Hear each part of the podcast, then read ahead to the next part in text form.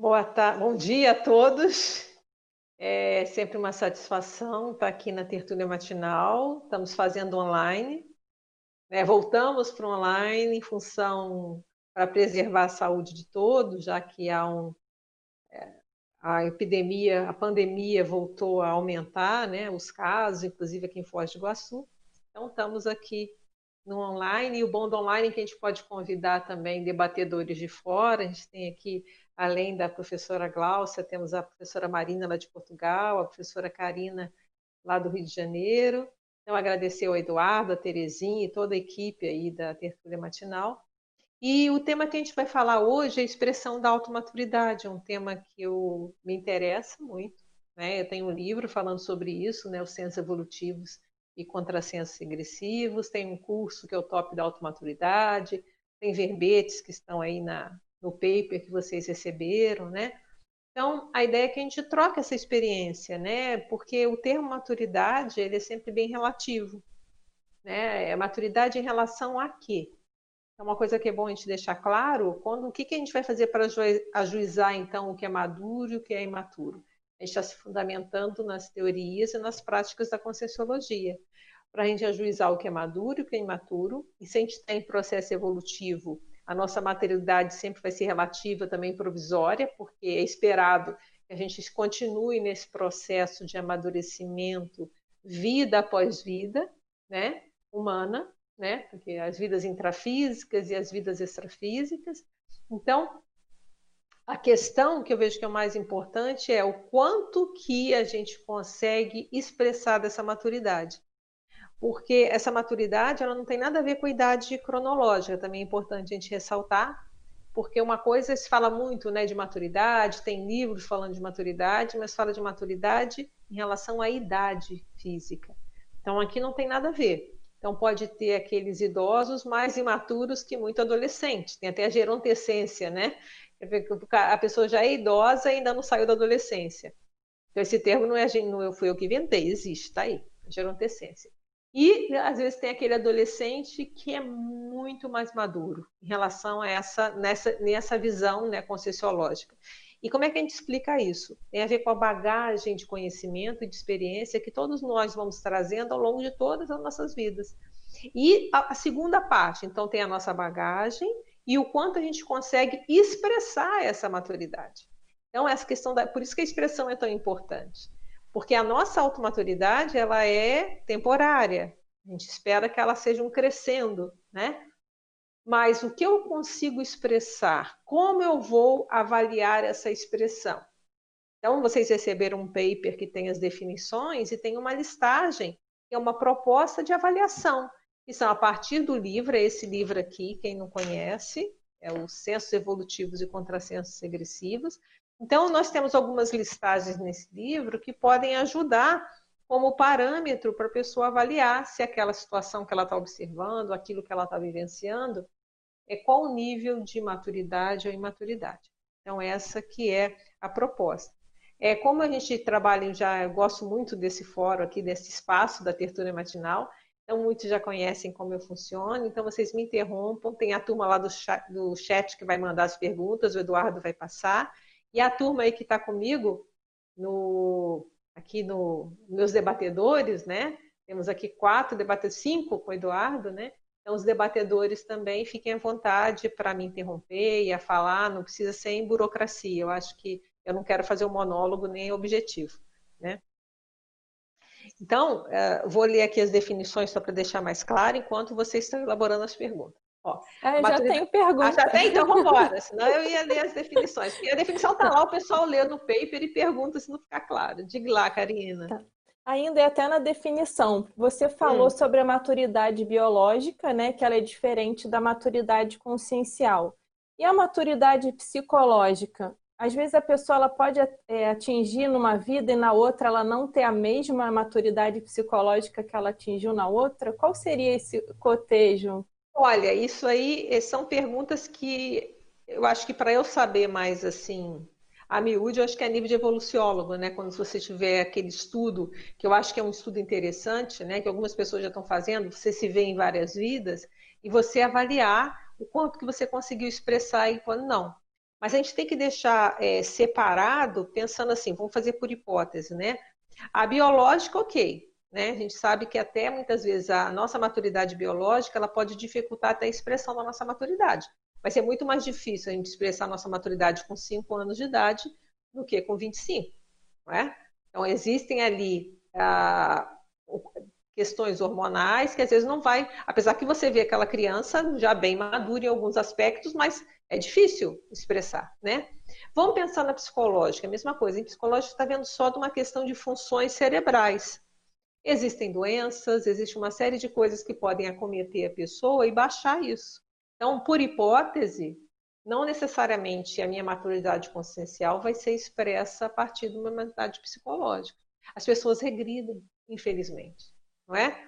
O que a pessoa regride? Às vezes uma pessoa que entra num vício, quem já viu casos aí, a pessoa, ela até os valores morais, em função de um processo de vício que tem, tem questões psicológicas envolvidas, né, e questões e chega a ter questões biológicas, que vai baixando a lucidez e a pessoa vai se é, degradando a sua manifestação. Então, às vezes, ela até consciencialmente ela pode ter um potencial muito maior, mas aquilo vai dificultando essa manifestação. Então, por isso que a gente pensou achar melhor separar consciencial daquela biológica, né? Não sei se outro exemplo que eu lembro agora, do professor Valdo falava de uma menina com síndrome de Down, que quando chegava no extrafísico, ela era super lúcida. E ela falava para ele: lá eu não apito nada. Porque a própria limitação, aí tem que ser evoluciólogo para saber por que razão que veio, mas não importa se foi um acidente de percurso, se era para ser isso aí, é um nível que eu acho muito interessante, mas que eu ainda não tenho como avaliar, né? Acho que é coisa de evoluciólogo já conseguir ter essa visão das vidas todas e conseguir fazer esses paralelos. Mas é um exemplo. Quer dizer, ela tinha muito mais, mas aqui o corpo físico a impedia de manifestar. Eu lembro que uma vez eu atendi uma, uma menina com síndrome de Down na consciência terapia, isso há muito tempo, na época do Rio ainda. E dava para ver as horas que vinha a lucidez, eu estava falando ali com aquela consciência. E a hora que vinha a limitação e você já via que a pessoa já tinha um raciocínio, tinha aquelas extrapolações, né? A mesma coisa uma pessoa num estado demencial. Você vê que parece que aquela hora ela está ali. Aí você vê que ali ela chegou. Daqui a pouco o próprio corpo físico já não percebe, a pessoa já não consegue mais elaborar o pensamento. Então, por isso que a gente separou, tá, Karina? Separar a psicológica. Mas psicológica já é muita coisa, né? Aquele livro que eu adoro, eu recomendo que vocês comprem enquanto tem, porque não, não tem, que é o Maturidade Mental. Tem até outra capa também. Ele não é editado, ele é muito atual. E ele vai falar justamente de uma maturidade psicológica, né? E ele é um livro de 1960, mas você vai lendo coisas ali que você fala, gente, isso aqui está super atual. Né? Então, o cara realmente é, ele teve uma visão muito importante. Então é isso, por isso que a gente separou, tá? Então, por isso que a gente fala, ó, é a condição de aprimoramento evolutivo da consciência conquistada no recorrer das vidas sucessivas intra e extrafísicas, né? Porque a gente aprende aqui, a gente recicla aqui, a gente recicla lá, independente da mortalidade psicológica atingidas a cada nova vida humana. E a cada nova vida humana aí vem o desafio, assim como a gente tem um novo soma, a gente tem que ter o exercício de expressar essa maturidade nesse novo corpo. E acidentes de percurso acontecem, né? seja uma doença física. Existem doenças, eu não sou médica, não é minha área, mas a gente vê que existem doenças até corporais que afetam, né? A pessoa começa a alterar. Então, existem, é, a, vida, é, a vida é muito mais difícil do que parece. Por isso, vamos aproveitar essa nossa vida, essa lucidez que a gente tem hoje, porque a gente não sabe como é que vai ser a próxima que pode acontecer, né? Então, vamos Quanto mais a gente fixar a nossa lucidez nessa vida, eu acho que tem mais chance a gente conseguir expressá-la cada vez mais cedo nas próximas, né? Por aí. E aí nós temos também. Pode perguntar. Vai lá, Marina, pode ir. Uh, bom dia a todos. Obrigada pelo convite, Adriana. É um prazer estar aqui convosco. É um prazer tê-la aqui conosco. Obrigada. Uh, vou falar assim mais devagar. Aproveitando e lendo a argumentação, e um bocadinho, acho eu, no seguimento da, da questão da Karina, uh, fala na expressão de automaturidade através de, de, três, de três modos: o top, o median, o mediano e o low. A minha uhum. questão é: a, se existe diferença, e, e se sim, Adriana poderia expandir um bocadinho, entre expressão de top e vivência de uma extrapolação. Extrapolações podem servir como indicativo, indiciador, como um referencial de top de alta maturidade. É, é, eu vejo que as coisas são, ela é muito difícil distinguir uma da outra. Então, por isso que eu, eu gosto de falar assim, na dúvida, pode ser uma... Por quê? A extrapolação, muitas vezes, ela é patrocinada pelos amparadores. Mas os amparadores podem ter muita boa vontade, vir aqui uma equipe enorme, eles não vão conseguir eu ter uma extrapolação de serenão. Então, até a extrapolação, ela tem o meu limite. Eu consigo ter uma extrapolação, às vezes, de um desperto, quiçá de evoluciólogo, sei lá, nem sei, né? Mas assim, você vai tendo extrapolações, mas em função daquilo que você mais ou menos já tem de background. Então, é muito difícil às vezes diferenciar esse top daquele que é só meu, daquele que é extrapolação. Você pode até fazer um diferencial. Eu estou aonde? Se eu estou, por exemplo, numa função amparada nesse trabalho, extrapolação acontece o tempo todo, né? A gente está num processo mais de assistência, então a gente sabe que tem um amparador junto ali.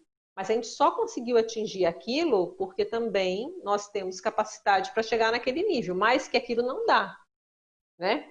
Então, é, partindo daí, por isso que a gente, o top, então o top, a gente observar quando a gente está no nosso auge, a gente vai ver, tem horas que somos nós mesmos, nós provocamos, né? Então, quando a gente está mais mental somático, a gente tá, aí vale a pena a gente ver esses tops justamente para a gente ver quais são os facilitadores. Às vezes a gente fala, ah, essa semana eu estou comendo melhor, eu estou dormindo melhor, eu estou estudando, então eu estou no meu auge e aí eu consigo ser mais maduro, mais lúcido, né? E às vezes tem aquele contexto, você está ali, mas você também está num trabalho mais sério, você sente amparador, você tem sinalete, você fala, opa, isso aqui está mais mesclado. Mas a, a minha, é, a minha ideia é, olha, não importa muito. O certo é, é o máximo que eu conseguir, seja com ajuda, com um empurrãozinho ou não, mas o meu top é esse. Esse é o meu limite máximo nesse momento evolutivo. Tem aquele natural, que é aquilo que a gente já espontaneamente nós já somos, nós já agimos assim. É, é, com essa maturidade. Por isso, quando a gente faz a comparação, a gente fala assim: quando você está mais lúcido, mais é, reflexivo, é mais alguma coisa do que o seu dia a dia. Então, nós temos dia a dia. Nesse dia a dia, a gente já segura esse ponto, já não é uma coisa que já está. E o abaixo são os surtos de maturidade. É a hora que a gente sabe, isso aí todo mundo sabe.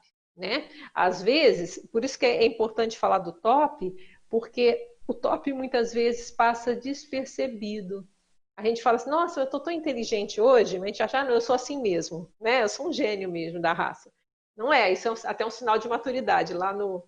Eu recomendo todos leiam no Prodissologia, a parte do capítulo do Sorvaldo de Holomaturologia, é muito sério. Ele até fala isso, né? Se você acha que você é uma exceção da raça humana, isso é uma prova de maturidade. Então, já mostra isso. Então, às vezes, quando a gente está muito. Opa, Parece que eu sou assim mesmo. Aí depois, ah, virei abóbora. Não, você simplesmente estava atuando acima, mas sua média é essa. Então agora vamos tentar que essa média vá subindo para que esse top comece a virar média e tenha um outro top à frente, né? E o, e o surto todo mundo vê. Isso aí quando tem surto, porque tem drama de consciência, a gente depois fica. Então, isso aí é mole de ver. Mais difícil é ver o a mais que a gente tem de às vezes falar assim, ah, não, sou assim mesmo. Não é. A gente até é, mas a gente ainda não. Porque se a gente vê isso, a gente fala qual o esforço? Aí vamos estudar o que eu estou fazendo, o que está predispondo. Se eu vejo que aquelas atividades me ajudam, opa, eu vou fazer mais dessas atividades, porque elas me favorecem. Estava falando antes da escrita, antes de começar. Até vai ter dois verbetes escritos essa semana. Já vou fazer aqui uma, um convite, né? Eu vou defender o verbete nessa segunda e nessa quarta-feira. Os dois têm relação com escrita. Um é o binômio inspiração, transpiração pesquisística, que é assim, a inspiração, tem aquele mito que a inspiração desce, né? Desceu a inspiração. E a gente vai fazer essa correlação de como que tem o trabalho ali também, a transpiração e a inspiração, elas caminham juntas, né? E o, na quarta-feira é uma técnica chamada xepa mental somática. O que é xepa? É aquele final da feira, você vai pegar os restos, né?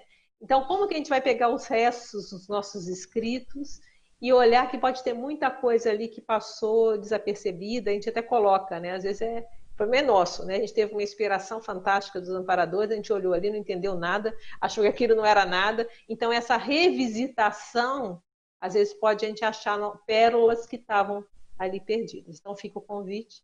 Por que, que eu estou falando isso? Porque a escrita, é, a gente está no processo mais de escrita, de estudo e de mental soma, para mim é uma coisa que me ajuda muito nesse é, a expressão da maior maturidade. Então eu penso que não sou só eu, né? Porque na hora que a gente está, a gente está pensando no melhor, a gente está elaborando, então isso ajuda bastante também. Mais perguntas? Tem alguma aí no chat? Não. Sim, tem uma aqui, Adriana. Vamos lá. É, a educação recebida no berço e na escola pode amplificar ou não a maturidade psicológica? Eu acho que a psicológica, sim, é consciencial também. Pensa o seguinte, por isso a educação é tão importante. Isso a gente tem evolução. Então, estudar isso, o que, que pode nos ajudar a estimular que aquela nossa bagagem seja expressa, para mim é um estudo muito sério. Porque a gente chega nessa nova vida, a gente chega cheio de limitações. Então, quanto mais a gente tiver esse apoio dos pais, da família, dos professores, vão nos auxiliar a que essa maturidade venha à tona. Então, eu vejo isso é um estudo muito sério, eu penso que é um dos estudos da evolução e, e ainda vai ter que, muito de nós ainda vamos ter que estudar isso muito para que é bom, né? Porque eu espero que na próxima vida a gente consiga cada vez mais ter esses estímulos também. Eu vejo que ajuda não só na psicológica, né? Que a psicológica até já se estuda isso, né? Tem vários autores que já estão trabalhando isso. Mas pensa, eu vamos falar na consciencial, né? Também, porque se a gente consegue, chega num grupo já começa a falar de, de dessas coisas de extra, tudo fica mais fácil eu vejo, na questão da minha família, eu tinha, a questão tinha uma base espírita, né? E a minha mãe era parapsíquica. Então, por mais que ela morria de medo disso. Mas isso, depois analisando retroativamente, eu vejo que isso me ajudou. Porque é, é, há uma desdramatização de falar de parapsiquismo muito tranquilo. Então, para mim, isso era dia a dia, era uma coisa natural. Não era uma coisa. Até que eu lembro de ter clarividência e não achava. Eu lembro que eu acho que eu não contei para ninguém. Era uma coisa assim, ah, eu estou vendo.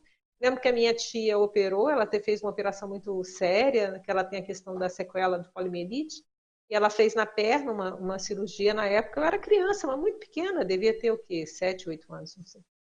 E eu lembro, a gente dormia no mesmo quarto, eu dormia na cama de baixo, ela na de cima, assim, mas não era beliche, não, aquelas que puxam bicama, né, que chama. Então eu dormia na de baixo, eu olhar para cima e ver um monte de gente branca mexendo na perna dela. Falei, ah, que engraçado. Então era assim, era natural, não era uma coisa que causasse assim. Então imagina isso de uma forma mais assim empírica, imagina uma coisa mais séria, os efeitos disso. Aí um estudo para a turma da evolução, né? Que, efeitos vão ser isso? Se de repente começa a fazer EV desde criança, né? Já começa, o que, que isso não pode ajudar a nossa recuperação de cons? A gente tem que lembrar desse conceito, né? Cons são unidades de lucidez. Quando a gente nasce, tirando o serenão que é a hipótese, né? Segundo o professor Valdo, ele já nasce, já ele não perde a lucidez hora nenhuma, nem, no, nem na barriga, né? nem enquanto é feto, isso aí é o sonho de consumo, né? Que a gente um dia a gente vai chegar lá. Mas a gente vai ter o restringimento. Então, a recuperar, quanto mais tiver estímulos para nos ajudar a recuperar essas unidades de lucidez, melhor. Então, tem muito estudo aí que interessa a todo mundo, né? Porque todo mundo vai querer que isso possa vir mais cedo, cada vez mais cedo. Sim, por favor, Eduardo. Pode ir falando. Mais uma pergunta aqui, Adriana. É o seguinte: poderia falar sobre a pessoa que já nasce com a expressão da automaturidade de alto nível e aquela outra pessoa que não nasce com essa automaturidade, mas conquista isso no decorrer da vida, muitas vezes com cicatrizes evolutivas? Sim, tem até ontem eu vi o verbete do professor Marco Almeida, né? Cicatriz evolutiva, né? a pessoa deve ter visto também. É, vale a pena, eu recomendo. Mas, é, porque, não sei, da maneira que foi formulada a pergunta, é, não sei se tem uma questão conceitual aí, eu não sei, eu posso estar entendendo errado, mas é bom clarear para os outros, tá? Mesmo se a pessoa que perguntou não tenha. Não, porque não é assim, nasceu com mais maturidade, não nasceu com maturidade. Nós temos uma maturidade, que é o fruto da nossa bagagem, de muitas vidas que a gente já teve para trás, intrafísicas, extrafísicas. Nós estamos aí na vida, estamos na vida, como dizem, há muitos séculos, né? A questão é aquilo que você consegue expressar. Então, tem pessoas, tem o conceito de consciênsula, que é um verbete do professor Valdo. O que é consciênsula? É a consciência caçula. É aquela pessoa que está nas primeiras vidas como ser humano, foi animal até pouco tempo, né? Então, também não vem me perguntar sobre isso que eu não tenho a menor ideia. Né? Eu acho que isso aí também está para evoluciólogo para cima. Mas, pela questão teórica, a pessoa era um animal, então ela está nas primeiras vidas como humana, é consciênsula, né? Aí nós vamos a, a vida vai andando, nós vamos amadurecendo, meio assim na tentativa e erro. Então a proposta da conscienciologia é justamente a gente começar a fazer esse caminho de uma forma técnica, não na tentativa e erro, né? A gente tentar, eu quero evoluir, então tá. Tem técnica para isso, né? Até chegar no serenão, que é as últimas vidas humanas aqui, e daqui a pouco ele vai seguir um outro ciclo e vai seguindo. A evolução, até onde nós entendemos, ela é infinita, tá?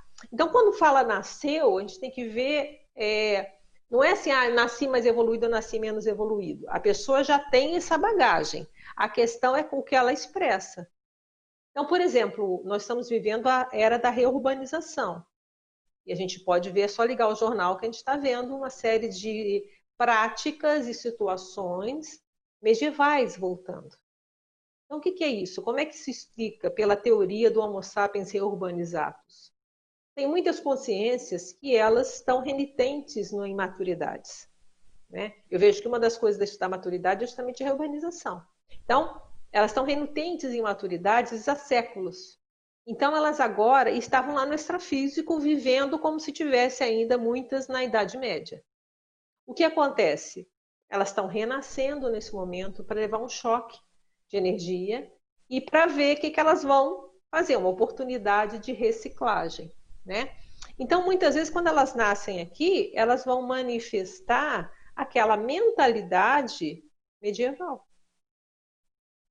Então, por isso é tão importante para as consréus a questão da reeducação, né? Começar a reeducá-las e fazer elas refletirem para ver se elas começam a caminhar, a amadurecerem consciencialmente, tá?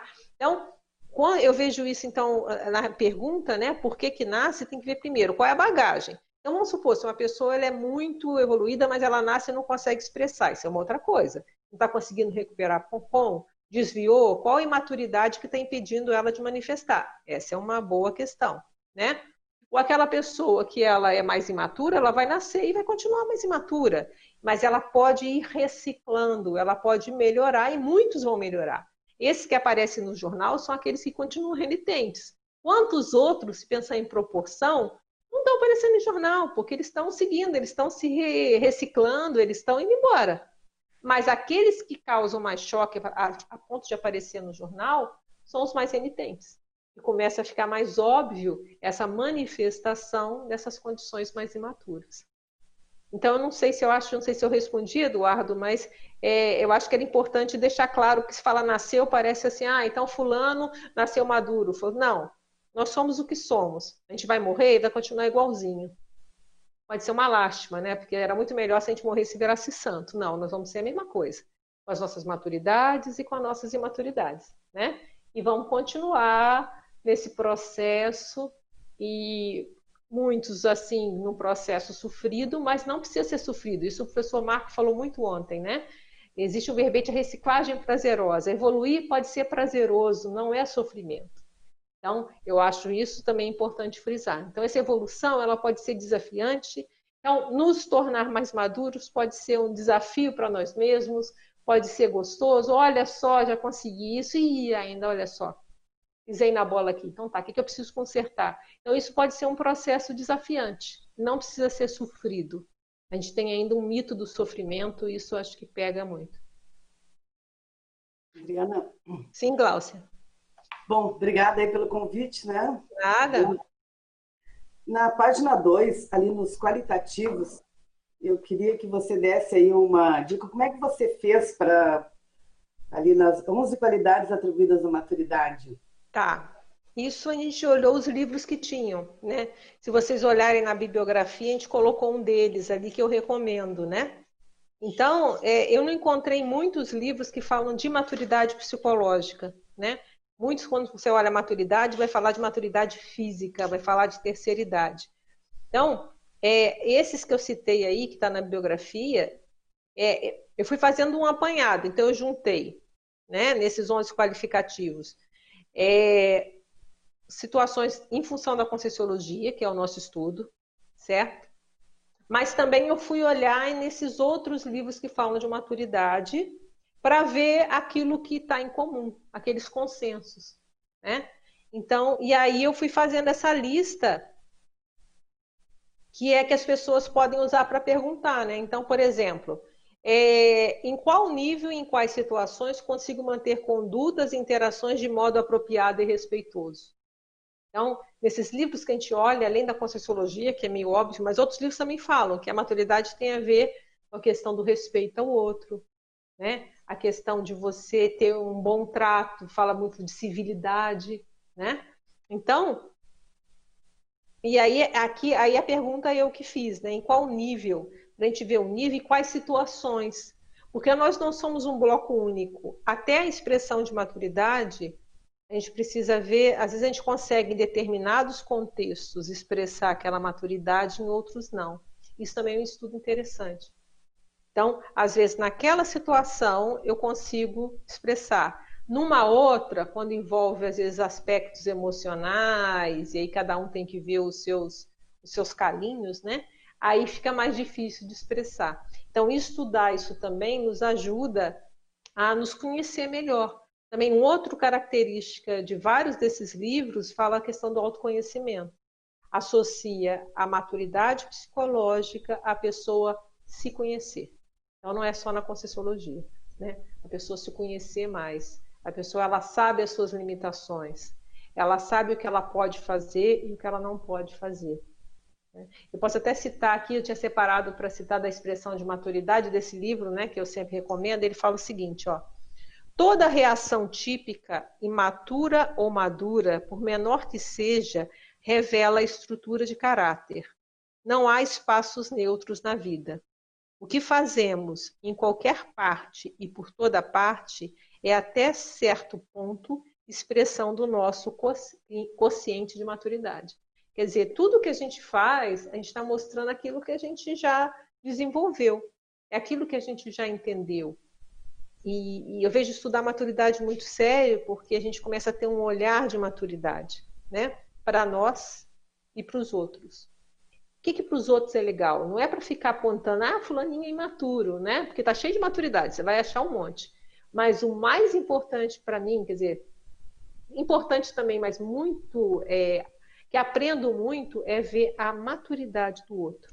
É aquilo que eu ainda não tenho. E eu vejo uma reação, eu falo, caramba, eu não agiria assim? Peraí, a pessoa está agindo assim? E que tá? Então, a, a, os sinais de maturidade do outro também nos ensinam e nos ensinam muito.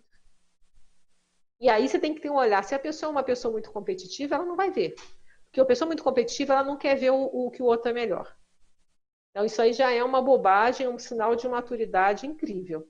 Então, na hora que você começa a enxergar e ver, não, fulano é bom nisso, olha só essa reação, eu não teria essa reação. Caramba, me faz refletir, me mostra é, formas de funcionar diferentes. Eu escrevi um verbete que eu falo sobre isso, que é o orto-exemplo desafiador. Quer dizer, um exemplo cosmoético do outro me desafia mas não no sentido de competição. Fala assim, olha, isso é possível. Então eu, eu nunca tinha pensado dessa forma, nunca tinha passado na minha. Peraí, então deixa eu pensar sobre isso. Será que é possível atuar assim também? Então, é, eu acho que um, dos, um das, das grandes valias do estudo da maturidade, a gente vai ver muitas imaturidades, mas também a gente vai ver muitas maturidades que estão passando assim, ó, batido, como dizem. Sim, pode ir embora, pode seguir. Uh, acho que não, não, sei se faz sentido, mas a lupa faz. meteorológica, a lupa meteorológica a técnica que também está no que trazes e, e até naquele curso que deste de top, top da alta maturidade, com aquelas planilhas, se calhar podem nos ajudar neste processo, quer de autoavaliação, mas também de hetero. E como tem este vetor de crescendo, algumas das planilhas têm este crescendo, têm uma avaliação mais qualitativa, mas ao mesmo tempo quantitativa, com as frequências e quantas vezes aquilo está, em que percentagem. Para mim, não sei se, se queres trazer um bocadinho, partilhar até a experiência de aplicar essas planilhas auto-aplicação. É, olha só, a lupa, é, só para deixar claro, a lupa é uma técnica que é justamente isso. Você vai pegar, faz aquela analogia da lupa, né? Que você. Uhum. Eu sempre falo da lupa e esqueço de trazer minha lupa para mostrar, mas tudo bem. Então, a Mário, Mário vai buscar minha lupa. Né? Então, eu vou passar da lupa para a planilha, depois volto para a lupa. As planilhas são nada mais do que a transcrição dessas listagens. Então, quer dizer, o jogo está aberto. Pegue essas listagens, que as, as, planilhas são essas listagens organizadas de modo didático. Então, é, é, são essas listagens. Para você fazer comparações, principalmente assim, do, do a gente faz um, uma comparação do menos maduro ao mais maduro, ou então entre maduro e imaturo. Então, são esses jogos que nos ajudam. Por que isso? Para a gente estudar maturidade, a gente precisa de parâmetro. Então, aqui são sugestões de parâmetros. Então, por exemplo, tem alguma situação na vida, aí você pergunta, isso está mais para, por exemplo, no contraponto, isso é mais pacífico ou beligerante? Então, é uma coisa mais até ampla, né? E se é beligerante, né? Só que lembra que tudo tem percentuais. Aí, por isso que a questão, às vezes na planilha a gente coloca percentual, né? É, 50, é 25, é 50%, é 75%, é, 50, é 100%, né? Então, a pessoa fazer essa, esse jogo, né? É responsável ou é leviano? Aí tem o meio do caminho, né? É traforista ou cabotino? Isso eu gosto também. Uma coisa é o traforista, você expor o trafor do outro. O cabotino é você expor o trafor, mas enchendo a bola, né? Você é, é, para querer se colocar superior a alguém. Então isso aí já não tem nada de maduro, né? Ah, chegou a lupa, olha só. O Mário trouxe a dele, não achou a minha, né? A, a, a questão da lupa é o seguinte, ó, porque a lupa quando a gente põe ela, ó, ela delimita, né? Ó, aqui, ó, ela delimitou, onde é que vai dar para ver? Tá lá delimitou uma parte, por exemplo, delimitou esse dedo aqui, tá? Então ela cria limite e ela amplia. Então, por isso a analogia. Então, você vai pegar um aspecto da realidade, seja externo ou interno, você vai buscar ampliar, você vai delimitar e, ao mesmo tempo, vai buscar aprofundar, olhar aquilo através dos conhecimentos que você já tem, no caso da Conscienciologia, para avaliar se aquilo é maduro ou não. Então, por isso a analogia com a lupa, que eu acho que é bem apropriado. Mas sim, pode embora. Terezinha não falou. Ah, então, Karina, depois ah. Terezinha. Tá. tá. Tá bom, é, eu queria perguntar sobre o impacto da mesologia, é, principalmente o mito do amor romântico. Como que ele impacta a nossa expressão da automaturidade? É, isso é interessante, né? Teve o Conscienciocast, né? E você estuda também a questão da afetividade madura, né? Uhum. E o Mido ao Amor Romântico foi um dos verbetes primeiros que eu fiz, né? E eu até falo lá, eu, eu fiquei na dúvida, eu lembro que eu fiz uma itinerância em São Paulo, conversei com a Nilce. Falei, Gina, será que eu estou fazendo isso? Será que sou atual? Gente, já tem quase 10 anos que eu defendi, continuo atual, ainda estão matando por amor, né? Não, é terrível. Então, isso é, é uma questão das pegas carências afetivas da pessoa e tem toda uma mitologia que às vezes a pessoa fica, é, como é que eu vou dizer? Faz uma lavagem cerebral, né? Então o amor tem que ser assim. Então cria toda uma expectativa, fica tão irreal que impede muitas vezes de ter um, um, uma relação afetiva real, né? Assim, pé no chão, né? Impede isso, ou então até a pessoa tem, mas vai criar uma série de conflitos desnecessários. Então, assim, ah, não, então todo, é, todo relacionamento tem que ser uma, uma conjunção de almas, né, alma gêmea. Né? A pessoa não fala de alma gêmea, mas fala tem que ter aquela é, paridade perfeita. Isso não existe. Às vezes uma coisa você vê um casal de fora, aí você fala, olha como é que se dão bem, vai ver o dia a dia, o trabalho que é. Então, todas são duas pessoas diferentes, com bagagens conscienciais diferentes, e estão fazendo esforço para se afinizarem. E esse esforço é diário. Então, se há uma visão romanceada disso, pode dificultar. Então, vira, pode chegar aquele extremo, aí não, agora tá, primeira coisa errada não dá, vou pegar outro. Aí vai repetir a mesma coisa. Aí daqui a pouco vai para outro. E quantas vezes você vai vendo e vai e não consegue fixar nada. Obviamente, separação é importante, é até um mito romântico achar que vai ser até que a morte o separe. Pode ser que sim, pode ser que não. Isso é uma coisa que eu sempre tive clara para mim, que é aquele que seja infinito enquanto dure. E às vezes dura até mais do que você pensa, mas dura. Ou não. Mas então, mas você vai, naquela relação, você vai fazer o máximo para que ela se mantenha.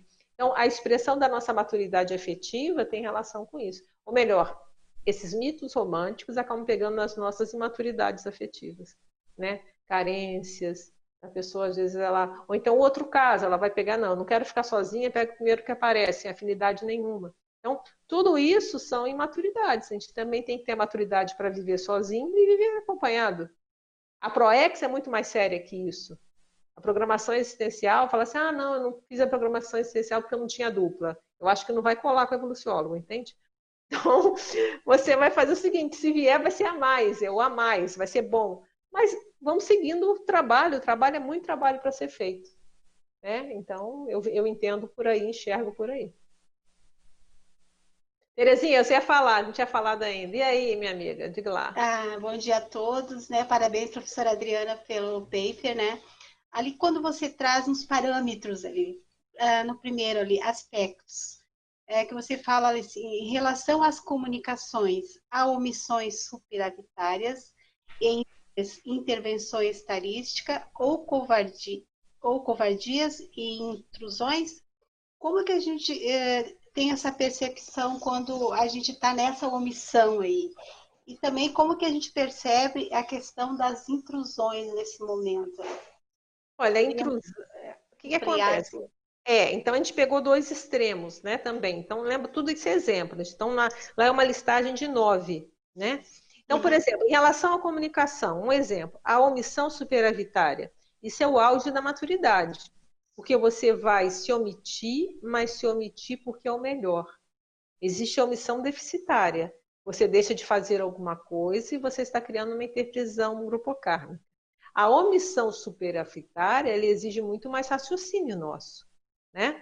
Porque a gente vai se omitir, mas porque é o melhor ficar calado. Então, isso é um, a gente está dando aqui como um parâmetro de maturidade, para a gente ter como, olha, isso aqui é o quê? Cada um vai avaliar. Essa minha situação, uma missão deficitária e uma missão deficitária. E aí a gente colocou intervenção tarística, porque há um momento, às vezes, a gente vai ter que ser mais duro em alguma coisa, a gente vai ter que falar uma coisa mais séria. Então, isso é uma intrusão, aí olha lá. Então, um é lá, é uma omissão superioritária e uma covardia. O que é covardia? Você não falou que você está com medo. Outra coisa você não falou porque você está vendo lá na frente que o melhor é não falar. Então, é, são dois extremos, tá vendo? Uma omissão superavitária e uma covardia, uma coisa diferente da outra. E aí cabe a um tem que avaliar, nessa situação, tá mais para covardia ou tá mais para omissão superavitária? Só a pessoa que vai saber. Ela vai ter que analisar a situação, tá? Então, está dando parâmetro para você pensar. No outro exemplo, é uma intervenção tarística ou uma intrusão. Mas a pessoa é intrusiva, existem pessoas intrusivas e nós temos que pensar em que momentos nós somos. Às vezes a gente é, é a gente fica sem noção, né? Daquele surto de sem noção, né? E a gente acaba sendo intrusivo sem querer ser. Então, é uma diferente. A intrusão, a gente vai lá e está se metendo aonde não foi chamado e de uma forma, às vezes, emocional, de uma forma. O que, que, eu, que, que eu quero com isso? Qual a minha intenção? Isso é diferente de uma intervenção tarística. Um exemplo é impacto terapia. Né? Quando a gente fazer isso, a gente tem que fazer isso de caso pensado, como dizia o professor Valdo. Tem a hora certa, o momento correto, a testemunha adequada, dá mais trabalho. É a hora que você vai fazer uma coisa mais profunda. Tem que ver um contexto. A pessoa te pediu? Uma coisa é se a pessoa ela está, às vezes, num curso, ela está numa sessão de atendimento, alguma coisa, de alguma forma ela está te dando uma autorização. Outra coisa é você chegar na rua e começar a fazer detalhes, entre aspas, né? É bem diferente. Então, tudo isso tem que ser avaliado. Qual o contexto, ao momento, Então, são coisas diferentes. Então, a gente vê que o mais maduro é a intervenção tarística, é diferente da intrusão. Ser intrusivo, tá? Entendeu, ô, ô, Terezinha? São parâmetros para a gente analisar com o nosso discernimento. Isso que é importante. Porque o mais sério que eu vejo que a gente vai levar para a gente para sempre é o nosso discernimento. Quanto mais a gente estiver é, afiado nesses questionamentos e nessas avaliações, eu penso que vai ser melhor para nós. Então é um exercício. Às vezes a gente pode ficar sem resposta, não sei. Aí vamos ver o resultado. Isso foi uma intervenção tarística ou foi uma intrusão? Veja o resultado. Avalie. O resultado pode demorar anos, às vezes. Mas não importa, entende? Então, esse exercício de discernimento que eu acho que é o mais sério para nós todos. Exercitar pensar. Parar, começar a pensar em maturidade que muitas pessoas não pensam. Nem querem pensar. Ou acham que já estão furando o céu. Já vi gente, não, eu estou nas minhas últimas vidas. Ah, que legal, que bom, né? Ser serenão é legal. Né? Não, a gente vê que ou a pessoa também é uma, uma distorção, achar, não, eu estou muito ruim, não, eu sou ruim mesmo. Isso é só para aquele povo lá mais evoluído. É, também, para mim, é a mesma coisa. A pessoa também está tirando o corpo fora, né? Agora, a gente vê que todo mundo tem aspecto maduro e tem aspectos imaturos. Todo mundo. Eu vou privilegiar o quê? Eu vou privilegiar o quê na minha autoexpressão? Eu não tenho controle que eu não vou expressar minhas imaturidades, até porque a gente tem. O que é maturidade para mim em relação a outras pessoas pode ser imaturo por serenão, né? Mas o que eu já consigo expressar o meu, a minha melhor versão de mim mesmo é melhor para todos. Eu vejo que ser um ato altruísta. Eu estou ajudando os outros, porque eu estou dando, doando o melhor de mim. Agora, e aquilo que é o pior de mim, a gente vai tentando trabalhar com isso e deixando e minimizando. A vida é isso. Não vejo como ser diferente. Se a gente quer evoluir de uma forma lúcida, de uma forma técnica, e que isso pode ser desafiante, pode ser bom, não é nada sofrido, não. Não precisa sofrer, não. Já sofreu demais, né? Já sofreu muito, né? Ah, esse mito do sofrimento já nos levou a muito buraco. Fala aí, Eduardo. Adriana, tem uma, tem uma outra pergunta aqui, é o seguinte. Vamos lá. Quais aspectos mais comuns da mesologia podem podar ou restringir precocemente a automaturidade em uma criança ou um adolescente que já apresentava uma maturidade acima da média? Olha, é, eu não sou estudiosa nesse assunto, mas eu posso. O é, que, que eu penso sobre isso, né? A parte de observações. É, o que eu vejo que algum, uma das coisas que eu já vi, e eu já vi que outros colegas também já viram, é a questão de tolher o parapsiquismo. Às vezes, por medo, é, os pais acabam reprimindo esse parapsiquismo. Isso é uma coisa que eu não tive, que eu falei que para mim foi um aporte importante. Ninguém dava muita atenção, mas também não reprimia, entendeu? Então, foi ótimo, tá? Agora, eu vejo casos de, de, reprimirem mesmo. E aí, às vezes, vai, não quer saber, ou, ou fica, ah, que bobagem, para com isso. A pessoa, ah, estou vendo uma pessoa ali, ah, que bobagem, para com isso. E aquilo vai reprimindo, né? Ou então, às vezes, por desleixo, você não vê aquela genialidade do filho. Então, vamos supor, o filho, você vê que ele gosta de fazer alguma coisa, ele quer, às vezes, pede um, um determinado livro, alguma coisa, e a pessoa, não, não, isso é bobagem, não vai ler. Então, às vezes, são pequenas uh, atos que não vê estímulo. Eu lembro do exemplo do professor Valdo, que ele via do filho dele, que viu que ele gostava da questão lá do jornal do Guerra das Estrelas, e aí ele comprava tudo que tinha, comprava em inglês. Então, você estimula. Você vê que a pessoa gosta daquilo, ainda mais criança, né? Ela tem aquela tendência ajuda a pessoa, ajuda a desenvolver, ajuda que aquilo apareça. E às vezes a pessoa não quer enxergar. Então, como eu falei, não sou especialista no assunto, né? Mas eu acho que já dá para pensar por ali. Ajudar a manifestar, então você primeiro olhar essa criança, lembrar que ela é uma consciência e lembrar que ela precisa de limite. Eu vejo que um outro erro também que acontece é falar, ah, todo mundo é consciência, então tá com cinco anos, não, já tem, já consegue decidir. Não, com cinco anos não decide. Precisa de pai, precisa de mãe, precisa de limite. Isso também faz parte. A vida frustra. Então a gente vê às vezes uma geração de crianças grandes que não querem, que não estão conseguindo lidar com a frustração. porque tiveram tudo. Também isso não é. Pensa o seguinte: naquela idade, ela pode ter muita maturidade, você vai ajudar a maturidade, mas existem, precisa de limite também. Isso aí a própria psicologia já estuda muito, acho que tem até vários psicólogos especialistas que vão poder ajudar nisso. Então, estão esses dois lados também. Então, não é, ah, então eu vou deixar a pessoa estar tá em 12 anos, já vai tomar as decisões da vida dela. Alto lá. Peraí. Avalia a capacidade de maturidade do teu filho, né? Ele vai ter limitações também, vai faz ali um consenso. Então eu vejo que ter filho, eu não tive, então eu não tenho lugar de fala que está na moda agora, né? Mas o que a gente pode falar é o seguinte, pelas minhas observações é isso. Mas como eu falei, não tenho lugar de fala, não tive filho, então fica difícil de eu avaliar. Mas pelas observações eu vejo que esses pontos são eu considero importantes, mas tem muita gente aí que pode falar até com muito mais autoridade moral do que eu. Ok. É, uma outra pergunta: quais as qualidades pessoais são mais visíveis em uma consim com maturidade? Por exemplo, no seu caso, é, o que, que, salta aos olhos quando você vê uma consim com alta maturidade? É, eu acho que a gente vai ver nas ações, porque a gente não vê, às vezes, as decisões, a pessoa decidir uma coisa mais cosmoética que você não esperava, às vezes uma, um, uma vamos dizer, uma nuance da cosmoética que você não tinha pensado.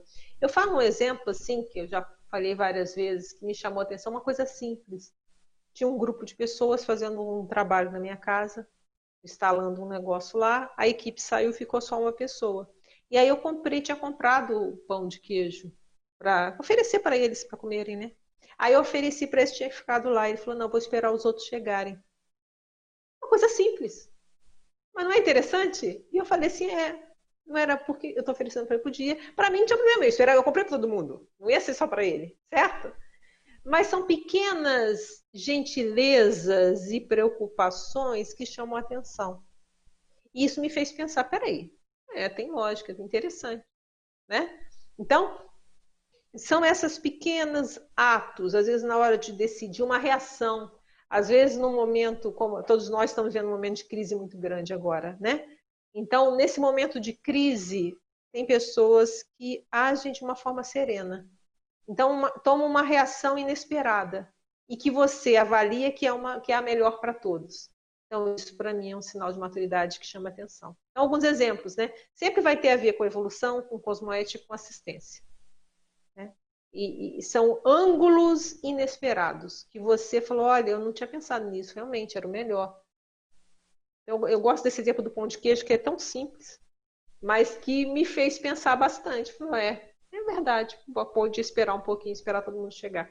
Mas é simples, né, Adriana? Mas assim, eu estava pensando, às vezes as grandes decisões que você toma são muito de caso pensado, né? Você para, pensa, reflete. E essas pequenas, elas são naturais. Então, ela mostra o que está na sua segunda natureza, na sua, na sua, vamos dizer assim, no seu modo de agir natural. A sua paragenética, né? Perfeito, Eduardo, é isso aí. Porque é aquela coisa que a pessoa naturalmente, ela, no momento de crise, dá lá um, a pessoa naturalmente ela faz aquilo. Ou nesse caso nem é uma coisa de crise, já é já é o modo de você pensar, o modo da pessoa pensar, ela já pensa assim.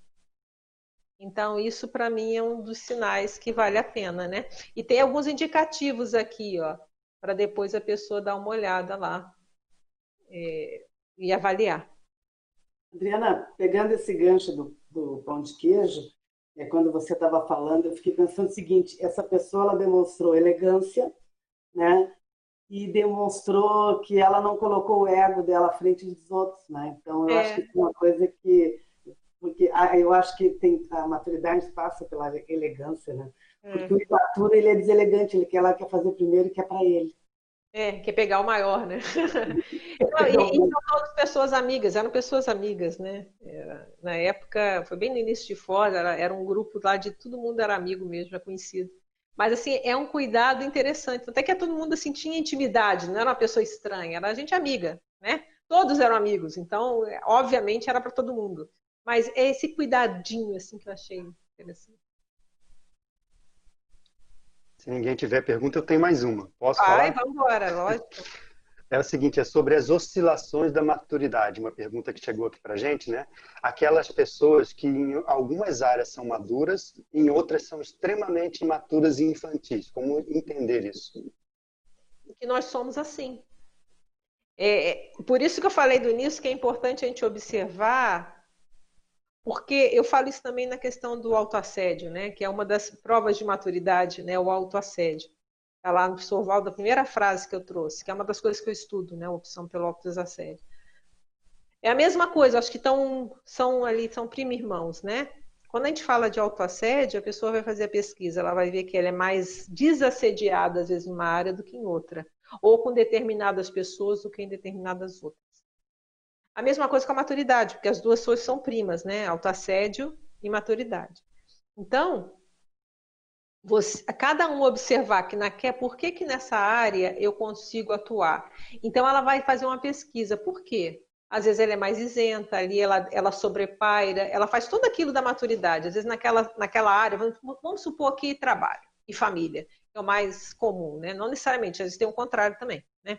Mas assim, então, às vezes no trabalho a pessoa vai, ela trabalha, ela mantém a linha, ela sobrepaira. Então, se alguém vem ofendê-la, ela sobrepaira e tem aquela resposta digna, dá limite, mas não entra na onda, né? não dá um chilique, e consegue ali manter aquele, aquela melhor expressão e às vezes apazigua tudo e consegue lidar. Aí chega em casa, na família, estamos chegando no Natal, né? Que é, não vai ter reunião dessa vez, deve ser online, não sei, espero que não tenha, né? Porque estão dizendo que não é bom. Mas então, aí começa aquelas coisinhas, a pessoa vai e não sai daquele papel de criança e começa a trazer todas aquelas mágoas lá, ah, porque em 1900 antigamente aconteceu isso, né? Então, aí a pessoa começa a estudar. Se fosse, por exemplo, esse que eu falei do trabalho de casa, qual a dificuldade? Por que, que eu não consigo atuar aqui dessa forma? Ela vai ver, às vezes vai fazer a sua autopesquisa, vai ver que às vezes tem mágoas, ressentimentos, blá, faltando perdão, pá, pá, pá, pá, pá, pá. Certo? Então, eu vejo que isso é muito natural. E eu vejo que nós todos temos isso em algum grau. A gente consegue manifestar mais aqui. E outra coisa que eu tenho estudado muito sério, também depende do tamanho da pressão. Às vezes a gente acha, isso eu, eu também coloco no autodesassédio, né? A gente já consegue manter o equilíbrio aqui. Aí vem um tsunami. Às vezes no tsunami a gente não consegue. A gente vai precisar de ver, bem, mas por que eu não consegui nesse tsunami? Aí tem que, vai mexer mais profundo. Até a gente chegar na imperturbabilidade, que vem o que venha, nós estamos serenões, ou quase serenões, né? Porque imperturbabilidade é antes, né? Mas estamos assim, mais serenos, a gente vai tendo esses Aí vem um negócio maior e ali você, ai caramba, não regrediu, é porque o negócio não tinha ainda recurso para lidar com isso. Vamos pesquisar e tentar conseguir recursos para lidar com esse tsunami. Daqui a pouco esse tsunami vira uma marolinha, mas aí virá outro, até que chegar uma hora que vem o que venha.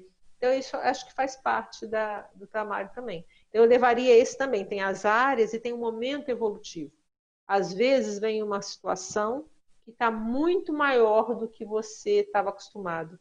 E aí você vai, às vezes, dar aquele baque. Aí você vai ter que pesquisar por quê? O que, que eu preciso me preparar agora para eu me fortalecer, para eu aguentar ondas desse tamanho? Né? Até chegar nas ondas gigantes. Né? É, de, dependendo da pressão, né? Às vezes ela expõe algumas feridas que estavam, se achava que estavam cicatrizadas e na verdade não estão, né? E só aparecem, aqui é aquela coisa do tumor, né? Você vai quando você estimula ele ele se manifesta Perfeito. e às vezes você também né só sabe da existência disso e só pode tratar quando vem esses tsunamis por isso que as crises às vezes elas cutucam onde dói mas isso é altamente evolutivo do ponto de vista da estratégia evoluciológica né é isso mesmo Eduardo é mesmo eu penso assim mesmo então é e né, nos iniciados falavam de provas, né? A gente não sabe até que ponto, eu não sei. Aí vou, vou saber de novo quando for evoluciólogo, né? Se algumas coisas são feitas de propósito ou não, não sei, não sei. Mas tem momentos na vida que podem ser aleatórios ou não, que a gente é, é, é obrigado a mexer com coisas que a gente pensava que estava curado, mas estava ali adormecido, anestesiado. E aí, mas é assim que eu acho que a gente vai limpando até chegar a hora da imperturbabilidade, que é o sonho de consumo, que eu acho que a pessoa já está com tudo, mas ela se conhece no tal nível ela já tem uma visão tão realista do que ela, das limitações dela, que ela já consegue ou se preservar mais, ou aquilo que o Sorvaldo falava, né? Eu acho muito sério. Nada que é humano o, é, o surpreende. Isso não é nem ele que falava, mas tem uma outra frase dele, Eduardo, vê se você lembra. Alguma coisa assim, que ele não se surpreendia por nada, não tinha. Você lembra alguma coisa assim? Eu não lembro a frase. Também é, eu lembro dessa frase que você falou aí, que é de algum aí filósofo, né? Nada que filósofo, humano é, é estranho, né? Isso, isso. É, mas assim, o do Valdo, ele falava alguma coisa parecida. Mas é nesse sentido, é, eu, te, eu li um desses livros de maturidade agora, por isso que eu estou na cabeça. Mas o Valdo falava alguma coisa assim, nada me surpreende. Eu acho que uma hora que você, tipo assim, é, você já conhece tanto da realidade que você já, já pensa com todas as possibilidades. Então não tem mais aquela possibilidade, oh, isso eu não pensava. Não, você já está trabalhando com isso. Um dia a gente chega lá. Eu vejo que o segredo da imperturbabilidade é isso. No momento que você já pensou em tudo pode acontecer e aqui nada te surpreende mais. Então, tá bom. A natureza, ele falava natureza humana, né? Isso é da natureza humana. Então, a é. gente mais ou menos por aí, mas não, é, não era isso bem, mas a gente vai. Não, mas ele, ele, ele falava assim, é que ele já tinha visto tanta coisa acontecer, né? Que em termos de consciência ele admitia tudo. É né? isso, é isso. Tudo podia. Ele fez, pode acontecer, não sei o que, volto. Tudo, já vi de tudo, tudo é possível. Mas é isso, é com a gente recuperando as memórias das nossas vidas passadas também, aumenta o nosso leque de visões, né? A gente já viu tanta coisa. Então, na hora que a gente começar a lembrar da vida passada, já viu tanta coisa, tanta coisa. Tem uma casuística, assim, enorme, que a gente não é mais surpreendido. Então, a gente... Então, eu vejo que é por aí. E quando a pessoa, quando a pessoa não é mais surpreendida, é que vem a auto-imperturbabilidade, né, Adriana? É, aí é que ela já sabe que tudo vai se estabilizar com o tempo e é assim mesmo. E é, é como se, aí é minha especulação, né? Você já está preparada psicologicamente para qualquer revés. Ela já tem recurso, ela já de alguma forma, ela já está se capacitou cognitivamente para lidar com esse estresse. Fala muito na psicologia, né, da estratégia de coping, né, estratégia de enfrentamento de estresse, né? Mais ou menos isso, ela já tem as estratégias mais funcionais para lidar com qualquer fator estressante. Eu vejo que é por aí. Né? Já, já, o que vier de estresse, você já tem um modo de lidar, você já tem ali um recurso e nada te abala, porque o estresse vai continuar sempre, né? Para sempre. Sim. Nesse sentido, que relação há entre o top da automaturidade, ou até a expressão de automaturidade, e o teto de autocompetência, que acho que também é um verbete é, o teto da autocompetência é justamente isso, a gente começar a ter mais noção do que eu aguento, de uma forma realista. Então, essas, é, tem tudo a ver, é, essas crises, quando a gente é, é, surpreendido ainda por situações que eram inimagináveis, o que, que acontece? É, fica óbvio o nosso teto da competência. Então, a gente vê assim, não, isso eu não dei conta. Foi meu teto. Então, eu vi de uma forma realista, eu ainda não dou conta disso.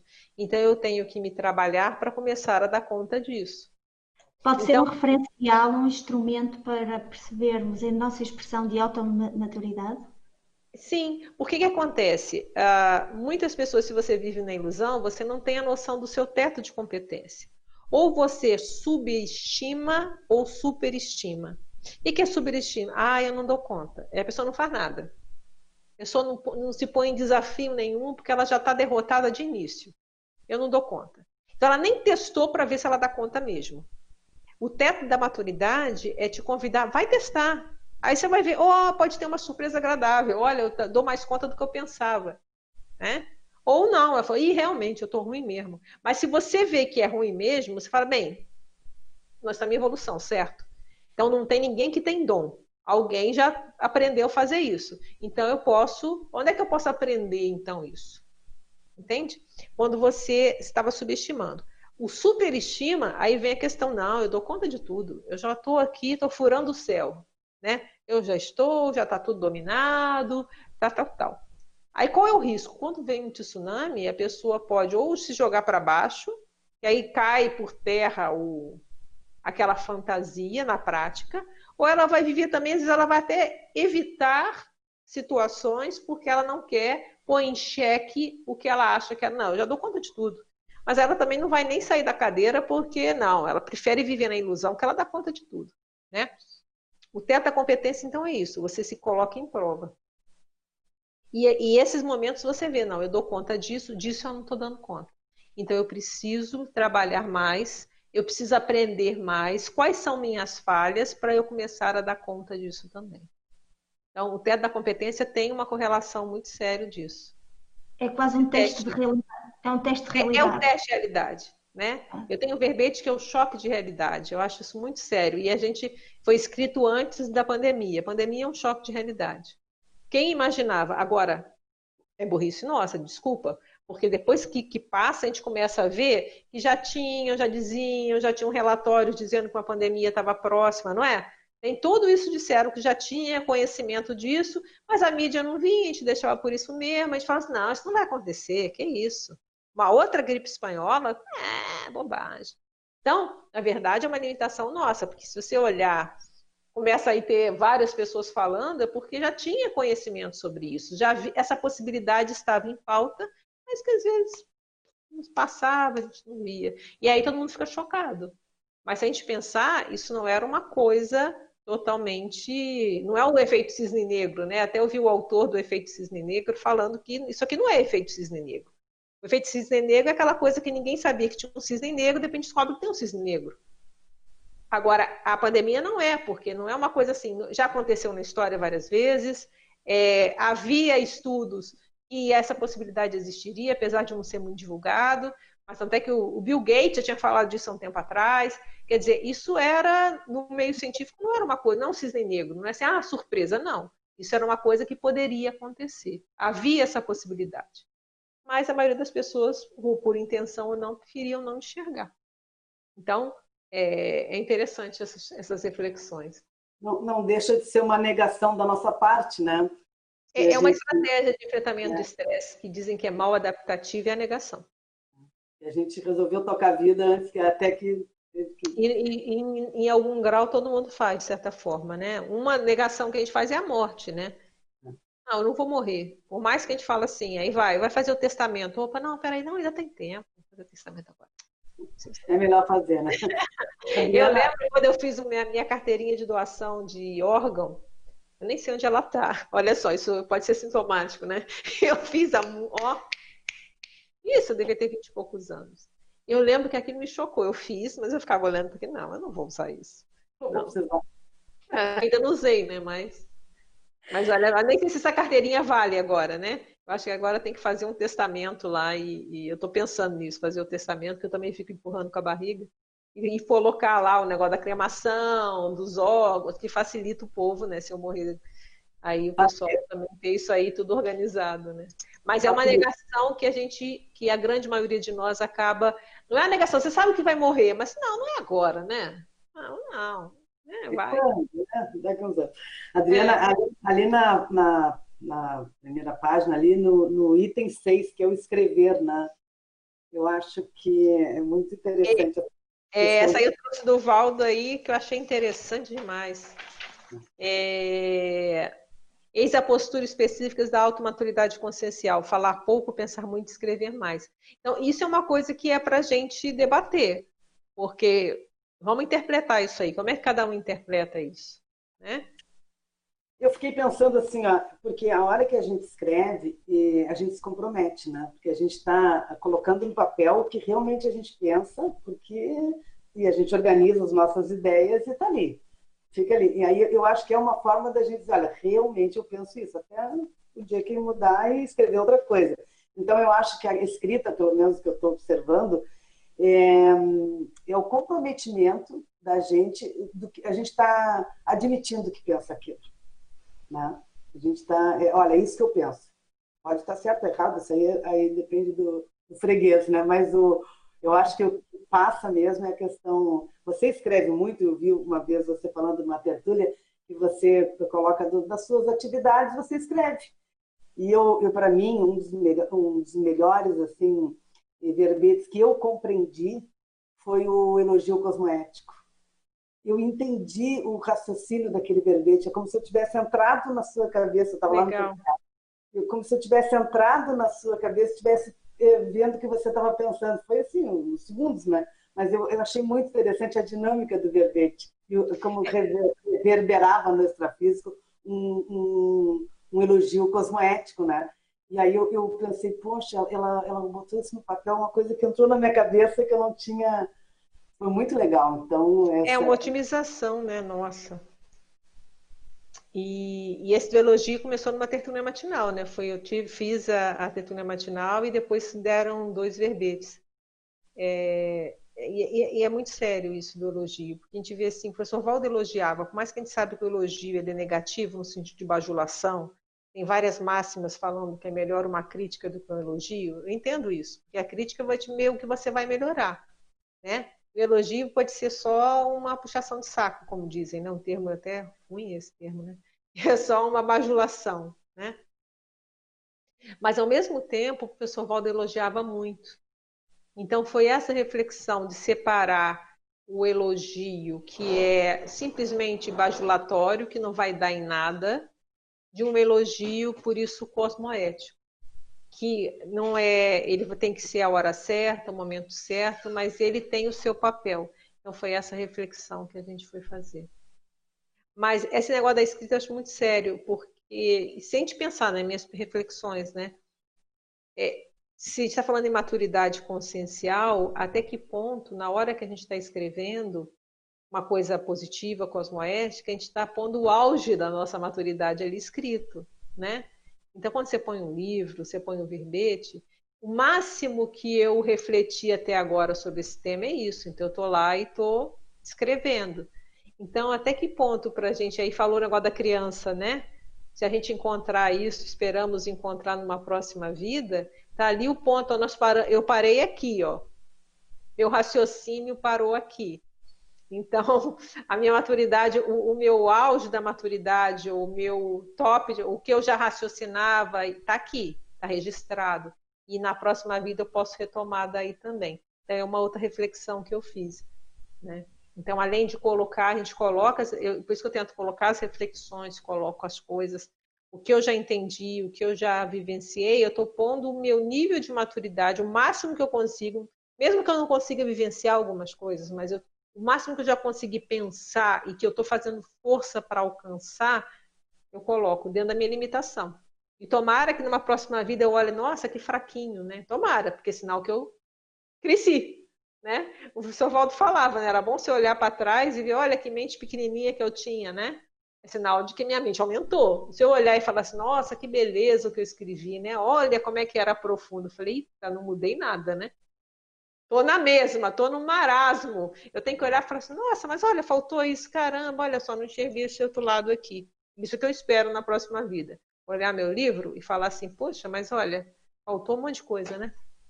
Mas eu parto dali e amplio.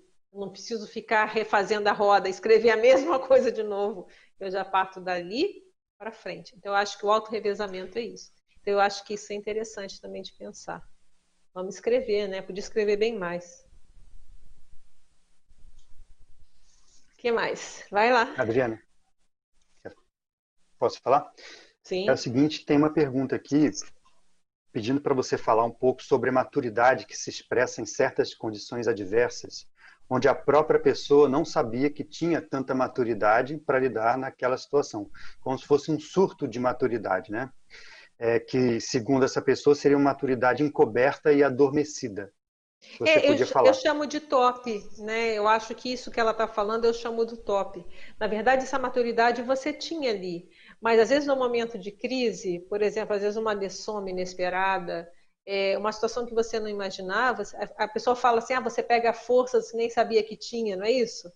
Naquele momento, às vezes você tem amparo também, então tem aí pode, por isso que eu falo difícil saber da extrapolação. Às vezes o amparo está junto também, os amparadores estão juntos. Ou às vezes não, mas a pessoa ela tem que resolver. O choque da realidade que tem esse verbete, a gente fala um pouco isso, né? Que às vezes a gente vê na hora do choque de realidade, assim, você não tem. Você vê, você está com a bola na mão, você tenta olhar para um lado se eu consigo jogar a bola, não tem. Outra pessoa, opa, não, está comigo. Eu tenho que resolver esse problema.